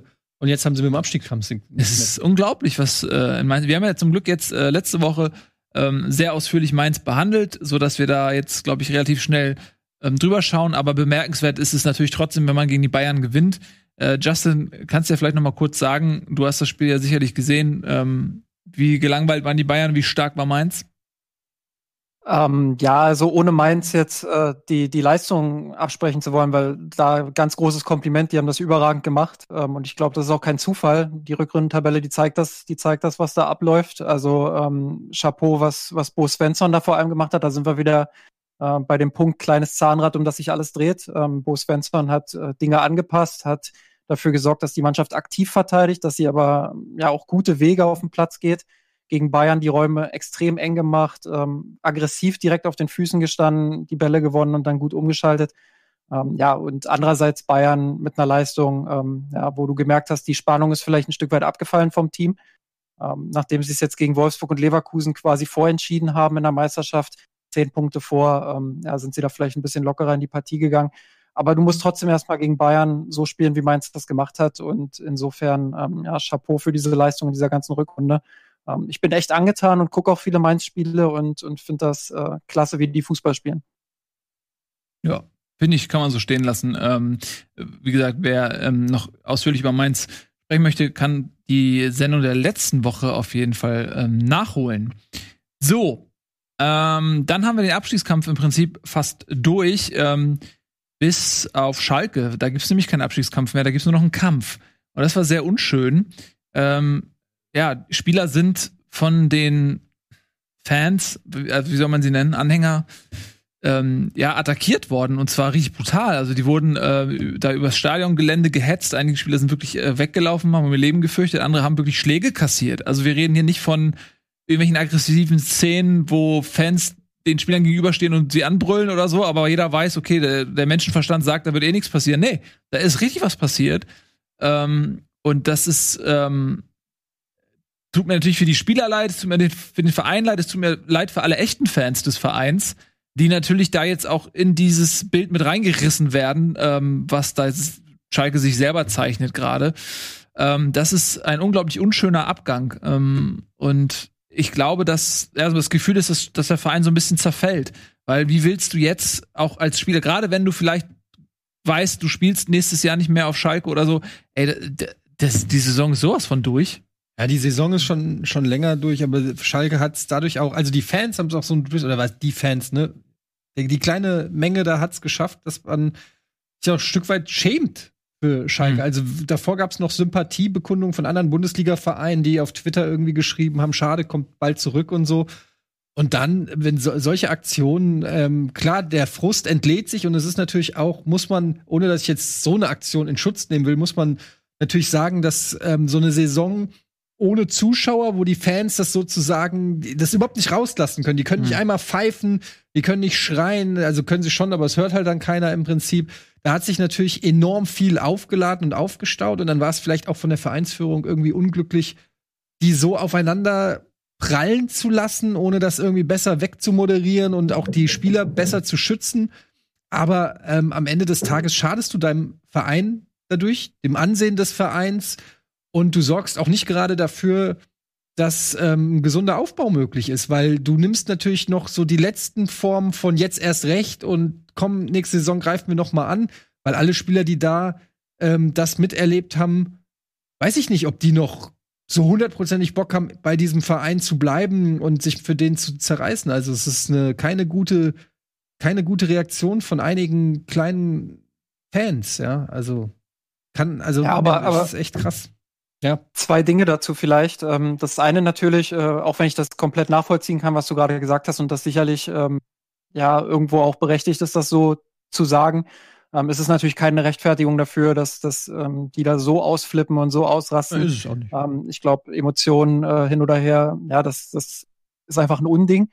Ähm, und der zweite Aspekt ist, den ich auch sehe, ähm, wenn Schalke jetzt runtergeht, ähm, das ist kein Automatismus, dass sie sofort wieder hochgehen. Und so wie man sich das jetzt in den, in den letzten Wochen, Monaten, Jahren zerschossen hat, wird das extrem schwer für Schalke 04 in, in dieser, ja, so wie es jetzt aussieht, ja doch äh, recht starken zweiten Liga dann nächstes Jahr, da direkt wieder hochzugehen. Ja, das, das wird brutal und kann gut sein, dass Schalke dann noch eine Ehrenrunde dreht. Und je länger du da unten in der zweiten Liga bist, umso mehr ver verlierst du dann natürlich auch den Anschluss. Guilty. Also wie gesagt, es war auch keine Rechtfertigung, ähm, habe ich auch extra noch mal vorweg gesagt. Aber ich denke auch, man darf nicht von fünf oder zehn Fans, ich weiß nicht, da, die, man kennt solche Szenen von anderen Abstiegsgeschichten, wo Busse belagert werden und die Fans schreien und so weiter. Und dann reicht's, wenn drei, fünf, zehn, 15 Fans über die Stränge schlagen, was werfen oder äh, hinterherrennen. Und dann hast du von einer wirklich von einer kleinen Menge, die es übertreibt, keine Frage, schließt du dann auf die Fans und den Verein. Ähm, Ja, das da finde ich ist dann auch nicht fair, weil Schalke hat die zweitgrößte äh, Fan-Gruppierung in Deutschland und ich behaupte einfach mal 99 Prozent von denen ähm, würden das auch verurteilen. Aber das ist genau das Ding. Ne? Das ist das, was ich ja eben auch meinte, dass ähm, die Fans eben natürlich in direkter Linie den Spielern erstmal körperlich und, und psychisch schaden. Also es ist einfach ein Verbrechen, was da passiert ist. Also da, ähm, sorry, die haben, die haben ja gehetzt, die haben die geschlagen. Das ist, das sind einfach Verbrecher. Das sind auch, ich finde, es gibt immer so Euphemismen, Krawallmacher oder auch meinetwegen Hooligan ist, ist, was das angeht, auch ein Euphemismus, weil Hooligan sind für mich auch Leute, die sich untereinander prügeln, vielleicht auch. Natürlich gab es auch andere Sachen, aber so, wo man das Gefühl hat, okay, vielleicht sind die ein Stück weit in ihrer Bubble irgendwie, ja. Aber in dem Moment, wo du halt ähm, andere Menschen angreifst und schlägst und dir Angst machst und so weiter, das sind für mich Verbrecher und anders würde ich die gar nicht benennen. Und das, und das ist genau das Ding, dass die halt ein, dass die diesem Verein, der eh so äh, gebeutelt ist und äh, so viel Angriffsfläche bietet, ähm, für Spott, für alles Mögliche, dass sie eben jetzt den letzten Sargnagel in, in den, ins Image dieses Vereins schlagen im wahrsten Sinne äh, und äh, eben, wie du sagst, die 99 Prozent ähm, der friedlichen Fans, die genug gelitten haben, sie auch noch mit ru- runterreißen. Ähm, also so, dass es quasi doppelt und dreifach äh, einfach äh, ein Unding ist, was sie da veranstaltet haben. Ähm, ja, zumindest Schalke geht runter. Wir haben in den letzten Wochen äh, auch häufiger mal drüber gesprochen, was das bedeutet. Äh, Justin, ich bin da auch voll bei dir. Ähm, du kannst nicht sagen, dass äh, Schalke direkt wieder aufsteigen wird. Ähm, für mich völlig undurchschaubar momentan, welche finanziellen Mittel sie haben, ähm, wie viel Geld sie noch vielleicht äh, durch Ablösesummen generieren, was sie für den Kader sich am Ende in der zweiten Liga aufstellen können. Ähm, und selbst wenn du viel Geld zur Verfügung hast, äh, heißt das nicht, dass du direkt wieder hochgehst. Der HSV ist ein gutes Beispiel. Ich weiß nicht, welche Verträge die noch mitnehmen in die zweite Liga, die sie eben auch daran hindern, den finanziellen Spielraum auszuschöpfen. Äh, beim HSV war es mal irgendwie ein Bobby Wood und ein Aaron Hunt und äh, so, so, sonst was, was denen halt einfach so viel Kapital gebunden hat. Das konnten sie dann einfach nicht mehr in, in andere Spieler stecken. Also äh, dann kommen da noch ähm, äh, gute Vereine mit nach oben aus der dritten Liga. Du hast ähm, eventuell noch andere starke Mitabsteiger. Also das, das wird schwierig. Hannover, Nürnberg, alles, alles gute Mannschaften. Ja, weiß man nicht, wie es auf Schalke weitergeht. Zumindest geht es nicht in der ersten Liga weiter.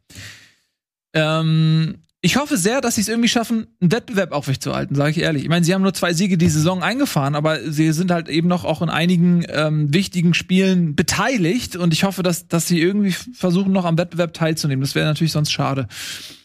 Ähm, ja. Gut, machen wir weiter, oder? Wir haben ja noch ein paar andere ähm, äh, Brennpunkte, sag ich mal. Zum Beispiel äh, der Kampf um Europa. Das klingt immer so martialisch, ne? Äh, Der Kampf um Europa irgendwie so, ja, also irgendwie ein Stück weit, irgendwie, wenn man sich mal überlegt, äh, ja, können wir irgendwie anders nennen. Ähm, und da Merke gibt's. ich mir. Bitte? Merke ich mir. Ja, mer- also war jetzt gar nicht Kritik an dich persönlich, weil du das so geschrieben hast, das sagen ja irgendwie alle, aber wenn man mal überlegt, wo das eigentlich herkommt und wo das mal so Ja, ja. benutzt wurde, eigentlich ist das, ähm, könnte man das auch mal anders nennen. Ähm, aber Vereine, die daran beteiligt sind, äh, sind natürlich äh, Bayern, Leipzig äh, klammern wir aus, die sind relativ äh, fest. Aber dann wird's spannend. Äh, Wolfsburg dritter 57 Punkte, Frankfurt vierter 56 Punkte, Dortmund fünfter 55 Punkte.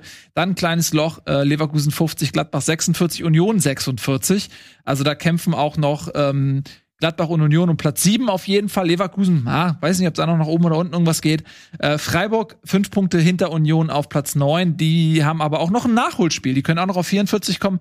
Also, ähm, da tut sich noch einiges auf jeden Fall, was ähm, die europäischen Plätze angeht. Äh, wir haben ja nun hier einen Etienne Gardet sitzen und wenn man ihn schon mal hier sitzen hat, dann kann man ihn natürlich auch mal anzapfen. Mhm. Ähm, da gab es jetzt zwei Spiele, einmal einen 2 zu 0 äh, gegen Augsburg, ähm, was äh, nicht so schön anzusehen war. Da gibt's mir sicherlich recht und vorhin habe ich auch schon mal gesagt, man hatte trotzdem natürlich noch das Glück, dass Hinteregger auf dem Platz geblieben ist. Äh, ich glaube, wenn der mit Rot runterfliegt, verlierst du vielleicht nicht nur die Punkte, sondern eben auch den wichtigsten Verteidiger in der Endphase der Saison.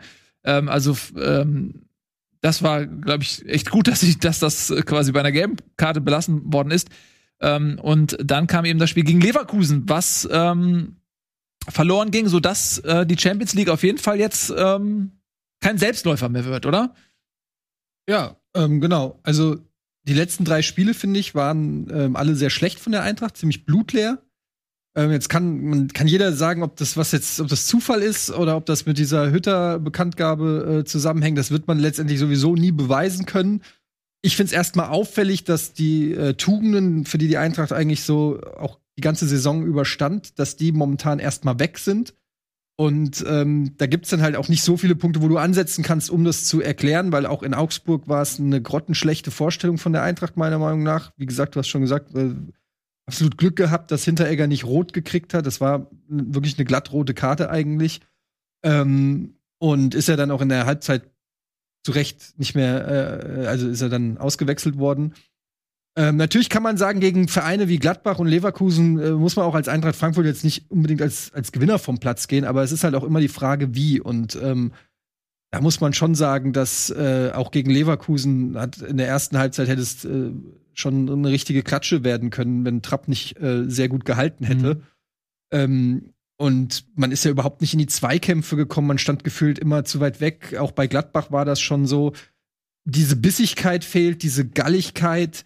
Ähm, ich glaube, die erste gelbe Karte gab es dann gegen Leverkusen irgendwie in der 70. oder 75. Minute. Da muss man jetzt nicht sagen, das hat nicht unbedingt was zu sagen, aber ich meine, die Eintracht ist, glaube ich, auf dem Fairplay-Tabellenplatz auf dem letzten Platz ähm, und in den letzten drei Spielen sah das nicht so aus, als ob sie da noch jede, also der Hinteregger hat auch gesagt, bei Augsburg er wollte halt auch ein Zeichen setzen. Ähm, und ja, da, da irgendwas ist da halt, ich kann es auch nicht genau sagen und es ist, es, es macht mir wirklich Angst, weil ich das wirklich schon auch so hab kommen sehen. Jetzt kann man natürlich sagen, du bist immer pessimistisch und das stimmt auch, aber es mhm. hängt natürlich auch damit zusammen, dass ich auch weiß, dass die Eintracht es auch wenn sie die Chance hat, auch immer on the long run am Ende halt auch wieder herschenkt. Und ähm, diese, das, das macht mich einfach wirklich fertig. Das ist, weiß, es klingt bescheuert, wenn man auf die Tabelle guckt und sich anguckt, wie erfolgreich und wenn man vor der Saison gesagt hätte und so weiter. Aber wenn du vor ein paar Wochen irgendwie sieben oder neun Punkte vor Dortmund bist und dann plötzlich nur noch ein Punkt, jetzt kommt Mainz, die mega den Lauf haben und sowieso unser Angstgegner sind, auch wenn wir jetzt mal da gewonnen haben, äh, ist es immer super schwer. Du hast einen Danny da Costa, einen Dominic Kor, keine Ahnung, ob die jetzt einen Hütter noch einen einschenken mhm. wollen oder Die sind auf jeden Fall mehr motiviert. Ich weiß, dass ich habe mal ähm, äh, noch, dann bin ich zurück zum TSV Adenhof und habe dann noch mal gegen JSG Adenhof Briedling gespielt. Also meine alte, äh, meine alten, ganz meine komplette alte Mannschaft einmal und ich war richtig motiviert. Ja klar, aber die, auf der anderen Seite hätten sie vielleicht die Chance nächste Saison Champions League zu spielen. Wenn ne, Hütter geht und die kommen zurück, so kannst du es auch sehen. Das ist tatsächlich ein interessanter Gedankengang. Das ist so dieses Lothar Matthäus-Ding, aber gut, der hat ja den DFB-Pokalfinale, das war dann noch eine andere Nummer, aber damals gegen Bayern. Aber ähm, was, äh, ja, das ist ein interessanter Aspekt. Aber ja. ich, ich glaube, da hast du dann das Spiel, dann hast du noch das Spiel Schalke, okay, ja. sagen wir mal, die drei Punkte, die, die nehme ich jetzt mal ganz optimistisch mit. Ja, aber ja? das heißt, du musst ja eigentlich nur zwei. Und dann hast du Freiburg und Freiburg ist halt auch mein Angstgegner. Deshalb ja, aber, ich die auch. aber weißt du was? Dein Pessimismus äh, ist einfach auch völliger Quatsch. Natürlich tut das jetzt weh, dass man gegen Leverkusen verloren hat. Man kann aber mal gegen Leverkusen verlieren. Ähm, und aber sei doch mal ehrlich, du. Von Hannes Wolf. Also ganz ehrlich, äh, das, das war ja, also Leverkusen, klar, die haben gegen Frankfurt jetzt besser gespielt als in den, in den letzten Spielen, aber in den, also allein das Duell mit Bayern, okay, man kann sagen, gegen Bayern sieht man nun mal ab und zu alt aus, aber ich hatte das Gefühl, da spielt ein Team von ganz unten aus dem unteren Drittel und auch davor die Spiele, die ich von Leverkusen unter Wolf gesehen habe. Ähm, der ist jetzt noch nicht so lange Trainer, auch das stimmt, aber äh, das war jetzt nicht so überragend und deshalb hat mich das schon überrascht, dass, dass Leverkusen gegen Frankfurt ähm, dann doch so gut aussah. Ich fand ganz interessant, äh, was äh, äh Kerem Demirbay gesagt hat nach dem Spiel. Er meinte nämlich, dass sie wussten, dass Frankfurt halt sehr über diese Körperlichkeit kommt. Du hast ja gerade die Fair Pay, Fair mhm. Play, Fair Pay Tabelle wäre mal super. Fair Pay Tabelle. Wer hält sich ans Financial Fair Play? Das Fair Pay Tabelle. Äh, wir sind Meister in der Fair Pay Tabelle. Egal, äh, nur ein Gehirnfurz. Was ich sagen wollte, ähm, Kerem Demirbay meinte, dass sie eben äh, wussten, dass Frankfurt diese Körperlichkeit sozusagen als größte Waffe in die Waagschale schmeißt und genau da sind sie rangegangen und haben gesagt, ey, wir sind noch körperlicher, wir gehen noch stärker rauf. So, ähm, als wenn sie sozusagen die größte Stärke Frankfurts ähm, zur eigenen gemacht haben und sie dadurch ausgebremst äh, haben. Ja, es war aber auch schon die Aufstellung, war auch schon wieder so ängstlich und das, das ist halt irgendwie auch Hütter, das muss man auch sagen. Das hat mich auch schon abgefuckt früher. Äh, ich erinnere mich, äh, es wurde mir immer vorgeworfen, früher hast du immer gehatet, jetzt findest du ihn toll und so weiter. Ja, ich mach's halt auch abhängig davon, was angeboten wird. Ähm, und ja, wir hatten ja dann die erfolgreiche Phase mit der Doppelzehn mit Younes und, und Kamada und jetzt ist er wieder davon abgekehrt. Äh, äh, tut er nach einem schwächeren Spiel auf die Bank Ilsanker wieder hinten. Das bedeutet, du hast keinen Spielaufbau mehr. Ähm, dann hast du Barkok drinne statt einem Younes. Gut, der war ein bisschen angeschlagen. Es sind, ich keine Ahnung. Es ist einfach. Ich habe so Angst, dass die, die, der Sand rinnt einem so durch die Hände und du kannst von außen irgendwie nicht eingreifen und du, ich habe einfach Schiss, dass, dass da jetzt irgendwie Auflösungserscheinungen überall herrscht. Und auf der anderen Seite muss man auch sagen, sie haben es in der Hand. Sie sind noch einen Punkt vorne. Sie haben drei Spiele, in die du dreimal als Favorit gehst. Ja, eben, das meine ich. Und da ja. muss ich auch ganz ehrlich sagen, wenn ihr fucking Champions League spielen wollt, ja. dann müsst ihr da jetzt einfach, dann müsst ihr einfach abliefern. Punkt. Dann müsst ihr da sechs, sieben Punkte holen, dann habt ihr die Champions League sicher, weil Dortmund spielt noch gegen Leverkusen und Leipzig und weiß ich nicht was. Und wenn ihr jetzt gegen Mainz, Freiburg und Schalke keine Punkte mehr holt, ganz ehrlich, dann leckt mich am Arsch. Dann will ich aber auch dieses Thema Champions League in den nächsten zehn Jahren einfach nicht mehr hören. Dann gehen wir wieder, wie äh, Bruchhagen hat's gesagt, der war neulich im Heimspiel in Frankfurt und hat, hat, voll, hat gesagt, wie er es immer sagt. Sagt so, ja, aber oberes Mittelfeld ist doch auch nett. Ja, so, was soll ich sagen? Dann ist es halt so, dann werden wir halt für den Rest meines Lebens, bis ich ein alter Mann bin, wird es einfach immer dieses, diese graue Maus-Scheiße sein und es wird einfach nie mal geil. Du hast einfach nur Angst vor Enttäuschung. Du traust, du bist, du weißt, du bist jetzt schon ähm, redest so. du dich schon. Nächste Saison gehen alle weg, kostet ja, Steffen Dicker weg. Ja, das, da gehen sie alle weg. Du weißt wir runter, machen wir hier Bremen und dann sitze ich hier frustriert. Dann sitze ich hier wie Nico. Jede, jede Folge sitze ich hier frustriert in schwarzen Klamotten. Da ist mir aufgefallen, dass der jede Folge ja, hier wie bei einer Beerdigung sitzt. Hab ich schon gesagt. Und dann sitze ich hier auch so und sag die ganze Zeit, ist alles scheißegal. Ja. Und dann kommen wir nämlich wieder zusammen in der zweiten Liga, heulen jeden Tag, dass unsere Vereine nicht absteigen. Dann heißt das Ganze hier zweite okay, Bundesliga. Und dann hat sich der Justin, nicht warte mal, ich finde, ich finde jetzt, ich finde, wenn wir schon wenn jetzt schon das Werder Bremen und HSV genau. hier sitzen und, und Eintracht Frankfurt, dann müssen wir den vierten Verein gleich, Nico, müssen wir den vierten Verein auch noch dazu holen. Justin, äh, du bist Bayern-Fan, du darfst jetzt auch noch mal ganz kurz äh, einen Monolog halten, warum es äh, dir mega schlecht geht als Bayern-Fan. nee, ich glaube, ich glaube, das äh, erspare ich euch lieber, weil ähm, dann müsstet ihr schon, ab. Da, da müsstet ihr schon sehr viele Zwiebeln schneiden, um dann wirklich auch äh, halbwegs äh, eine Träne kommen zu lassen. Also, so schlecht geht's mir dann doch nicht. Auch wenn ich mich heute hier ein bisschen angepasst habe mit dem schwarzen Pullover. Ja. Aber du bist doch gar kein Bayer. Wo kommst du denn her? Du sprichst doch komplett dialektfrei. Was ist denn das? Hannover oder ich, sowas? Ich komme aus der DDR. Ähm, nein, äh, ich komme äh, aus Brandenburg. Ähm, und ja, bin irgendwie da reingerutscht. Ja, gut, das kann ich verstehen. Ihr hattet nix und dann nimmt man sich halt Bayern. Ich bin, ja, ich bin ja, tatsächlich. Berlin ist um die Ecke, ne? Aber das. Ja, aber das will ja kein, wie willst du denn da nehmen? Ja, weiß nicht. Ist, äh, Man sieht mir vielleicht an, aber, aber DDR war natürlich übertrieben. Ich bin 93 geboren, also danach, aber ähm, ja. ja. Ich bin irgendwie reingerutscht dabei. Bei, es gibt so einen geilen Song über Brandenburg, ne? In Brandenburg. Wie, äh, kennst du den ja bestimmt? Ja, ja, ja, ja, den, den kenn, nee, kenne ich, kenn ich nicht. Kenn aber ganz kurz, wenn ich noch was zu, zu Leverkusen sagen darf, die hatten natürlich die besseren Torschuss, keine Frage, aber waren auch zwei richtige Lucky-Tore. Ja, dieses eine Ding, was Bailey nicht trifft und dadurch dann Trapptunnel und dann diesen abgefälschten Schuss, ist halt auch scheiße. Aber ich hab's euch gesagt, es war die ganze Zeit nur, nur und dann wechselt der Diab Diaby ein. Und da habe ich gedacht, so, scheiße, jetzt hat er, es war, glaube ich, 60., 70. Minute wurde er eingewechselt als Strafe, weil er nicht zufrieden war mit dem äh, Spiel davor. Und da habe ich gedacht, scheiße, jetzt wechselt er 60., 70. Minute, wechselst du hier den wieselflinken Diaby gegen Kostic ein, der jetzt schon seit 70 Minuten hier die Linie rauf und runter läuft. Das ist nicht gut. Das ist nicht gut. Und wer hat dann die Vorlage gespielt auf Bailey? Diaby. Ja. So. Und das Der kann ich ja. da brauche ich nämlich keinen Trainerlehrgang, da kann ich auch Ja. alles, was der Hannes Wolf kann. Den Diaby in der 70. einwechseln gegen Kostic, aber es musst du kein Genie für Das- sein. Das Ding ist, Frankfurt muss ja nicht mal besonders gut sein. Sie müssen nur besser sein als Dortmund und Wolfsburg, die am Wochenende die auch gegeneinander gespielt haben und sich Punkte weggenommen haben. Ja, und darüber reden wir aber gleich nach der Werbung. Was hältst du davon, Tobi? Das, Und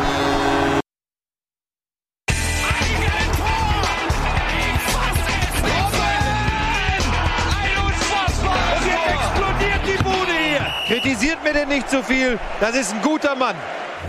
Willkommen zurück, äh, ihr lieben Justin Kraft, heute bei uns zu Gast. Wir haben schon ziemlich viel besprochen. Abstiegskampf haben wir besprochen, Bayern haben wir viel besprochen und jetzt äh, wollen wir uns mal der Champions League-Frage widmen. Da haben wir gerade schon gehört, Eintracht Frankfurt ist leider nicht dabei nächstes Jahr. Deswegen, wer wird sich diesen vakanten vierten Platz schnappen? Es kommen ja eigentlich nur noch ähm, Dortmund oder Dortmund in Frage.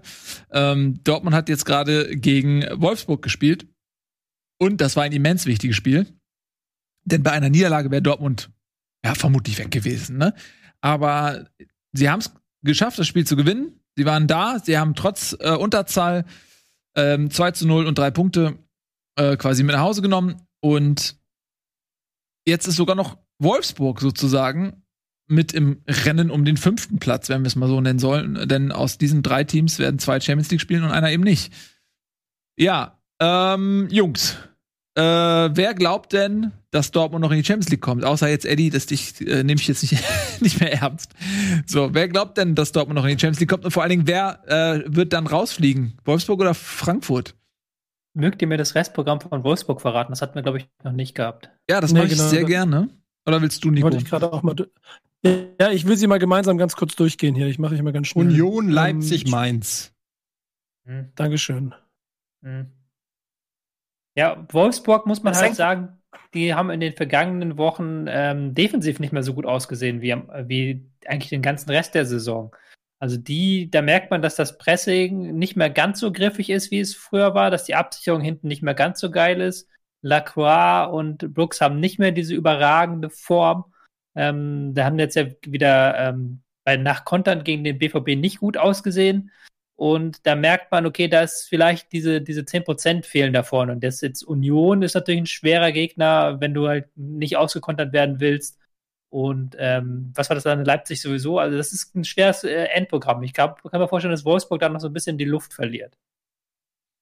Mhm. Würde ich zustimmen. Ähm, würde auch sagen, dass das Wolfsburg vielleicht tendenziell rausrutscht. Ähm, andererseits, wir hatten Frankfurt gerade, die ja auch von der Formkurve her ja, eher nach unten tendieren. Ähm, ich glaube, dass Dortmund das macht am Ende.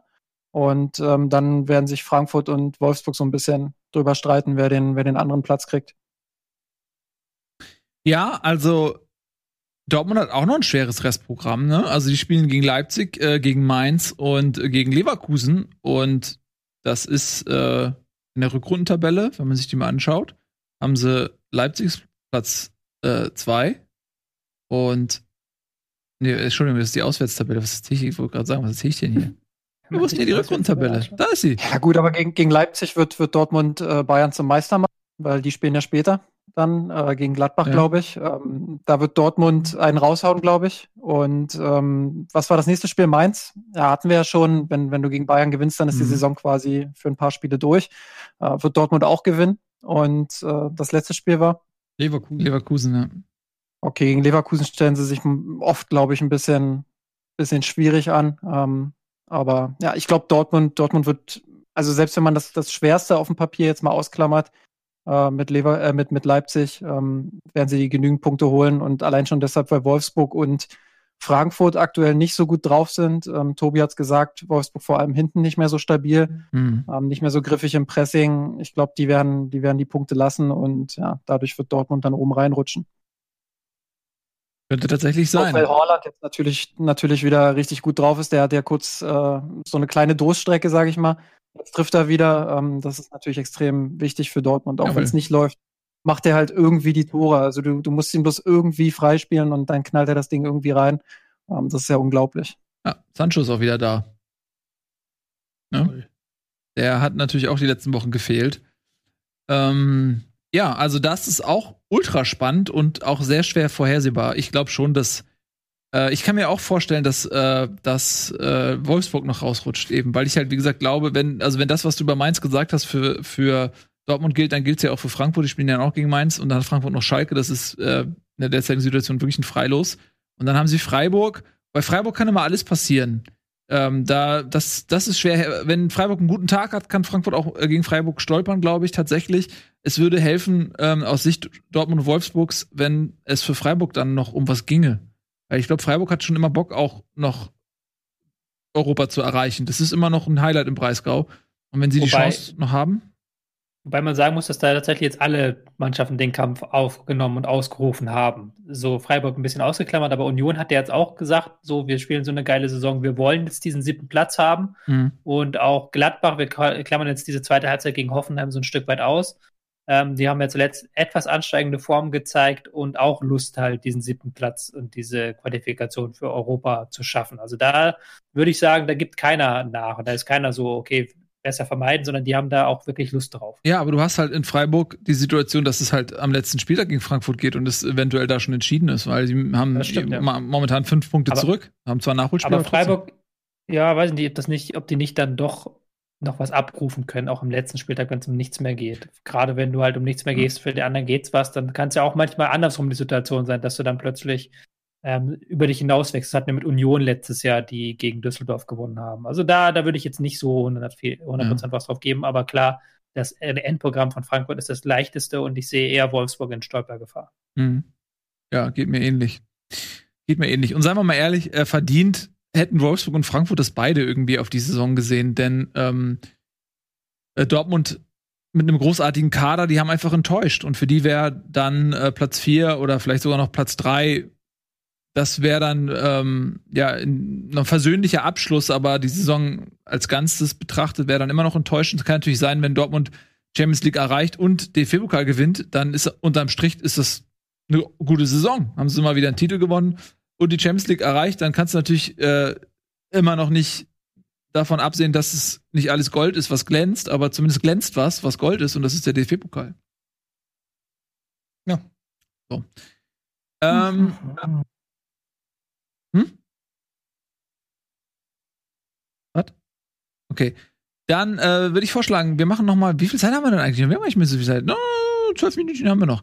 Dann können wir ja so ein bisschen die anderen Spiele noch mal abfrühstücken.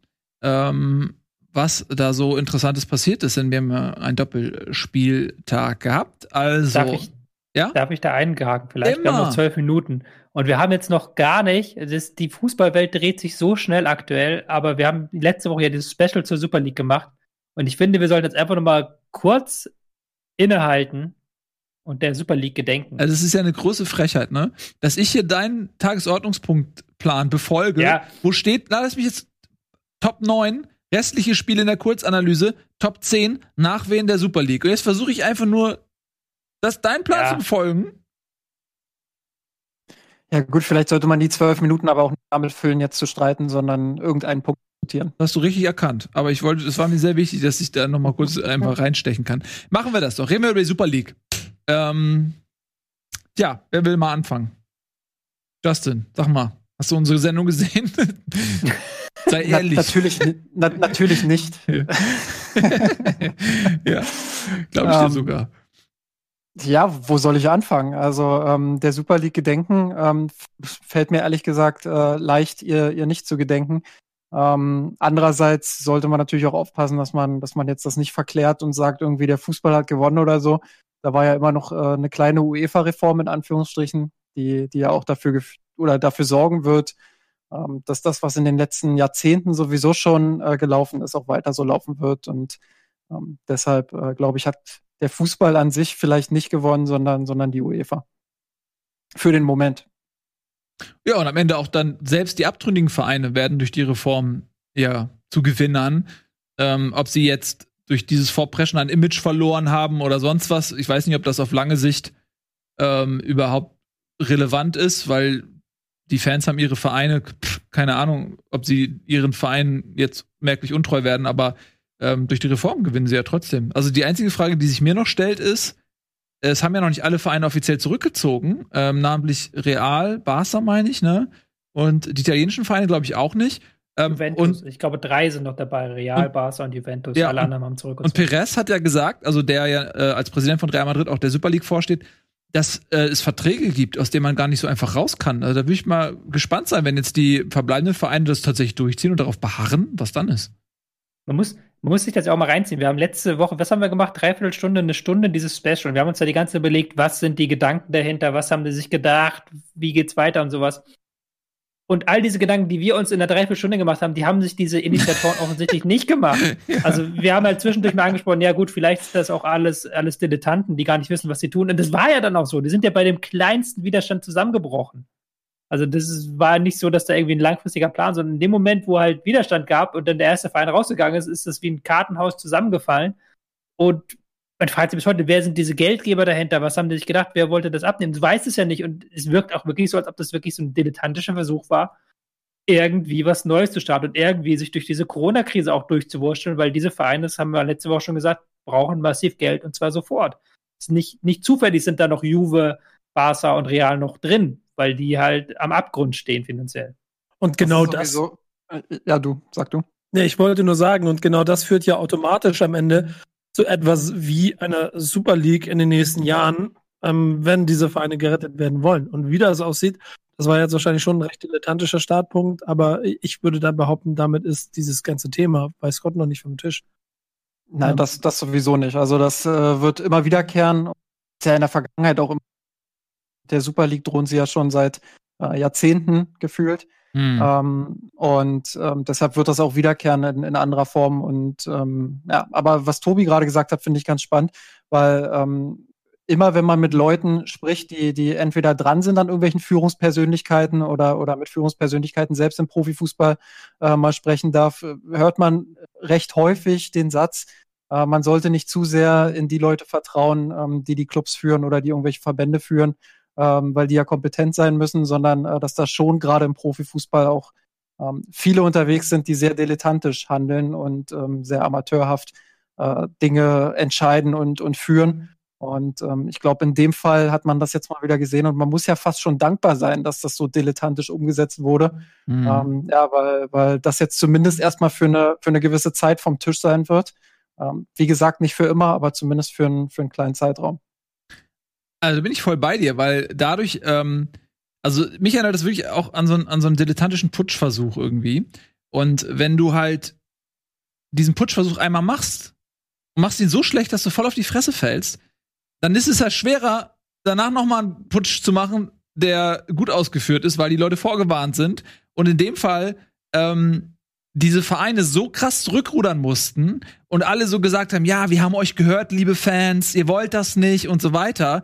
Die machen sicher, nicht, dass das irgendwas wert wäre, aber die machen sich ja so unglaubwürdig und zum Affen, wenn diese Bekenntnisse in ein, zwei, drei Jahren obsolet wären und sie das dann noch, einfach nochmal versuchen, ähm, sodass quasi dadurch, dass es so schlecht gemacht wurde, vielleicht es am Ende tatsächlich dazu führen kann, dass es verhindert wird, obwohl es eben schon so lange in der Planung ist tatsächlich.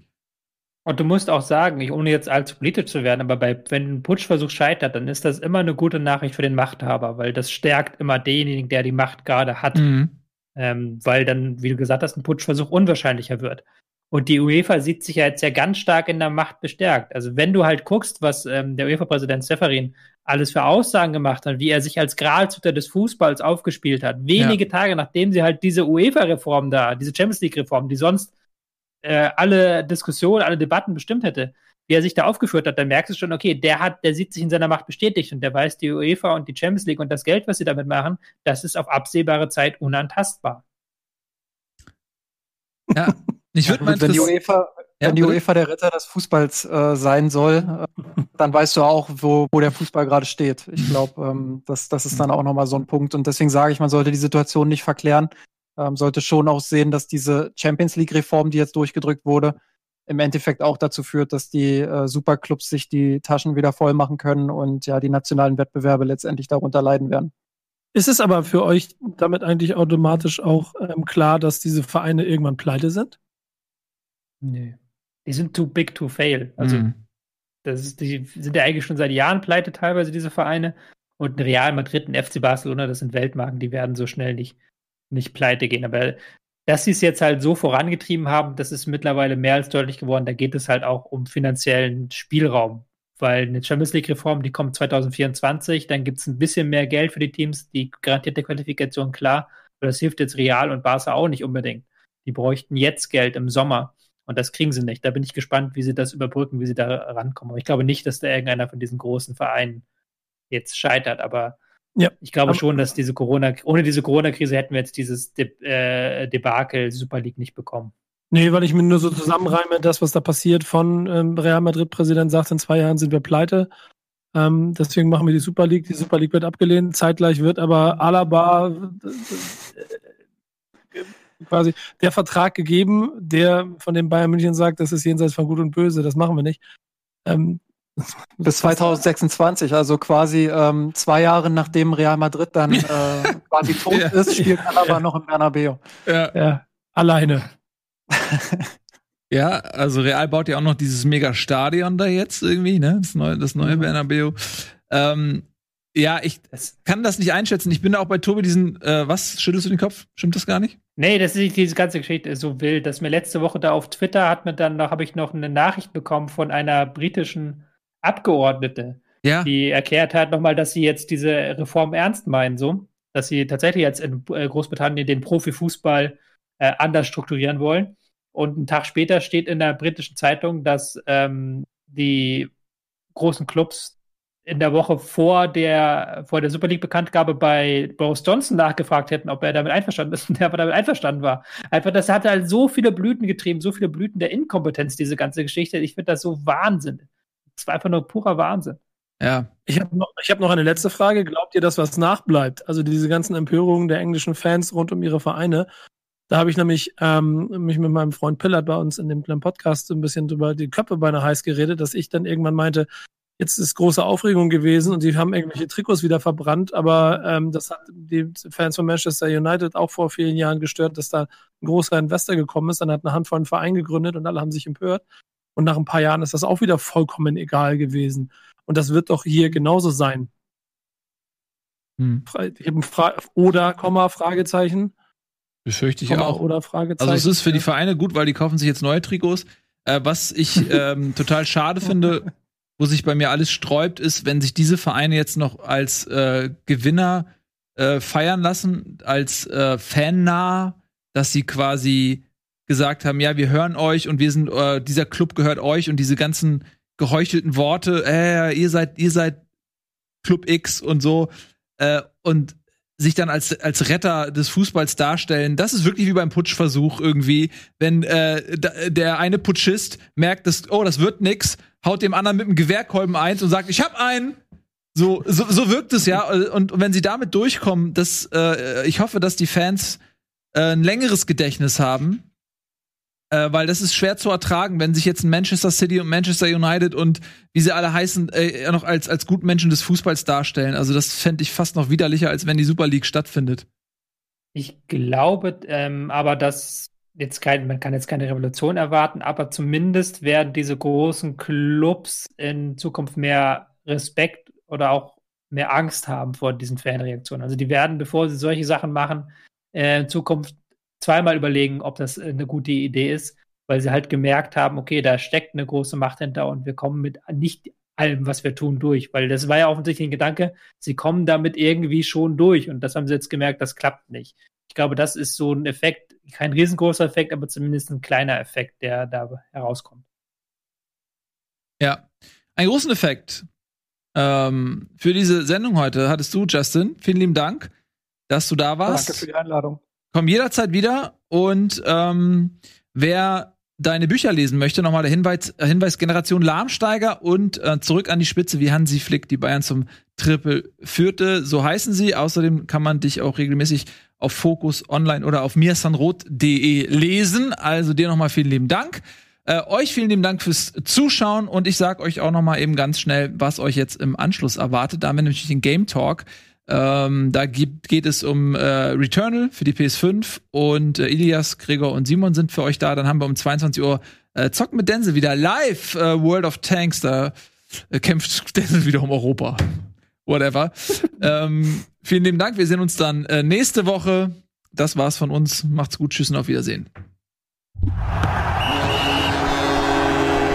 Diese Sendung kannst du als Video schauen und als Podcast hören. Mehr dazu unter rbtv.to/bundesliga.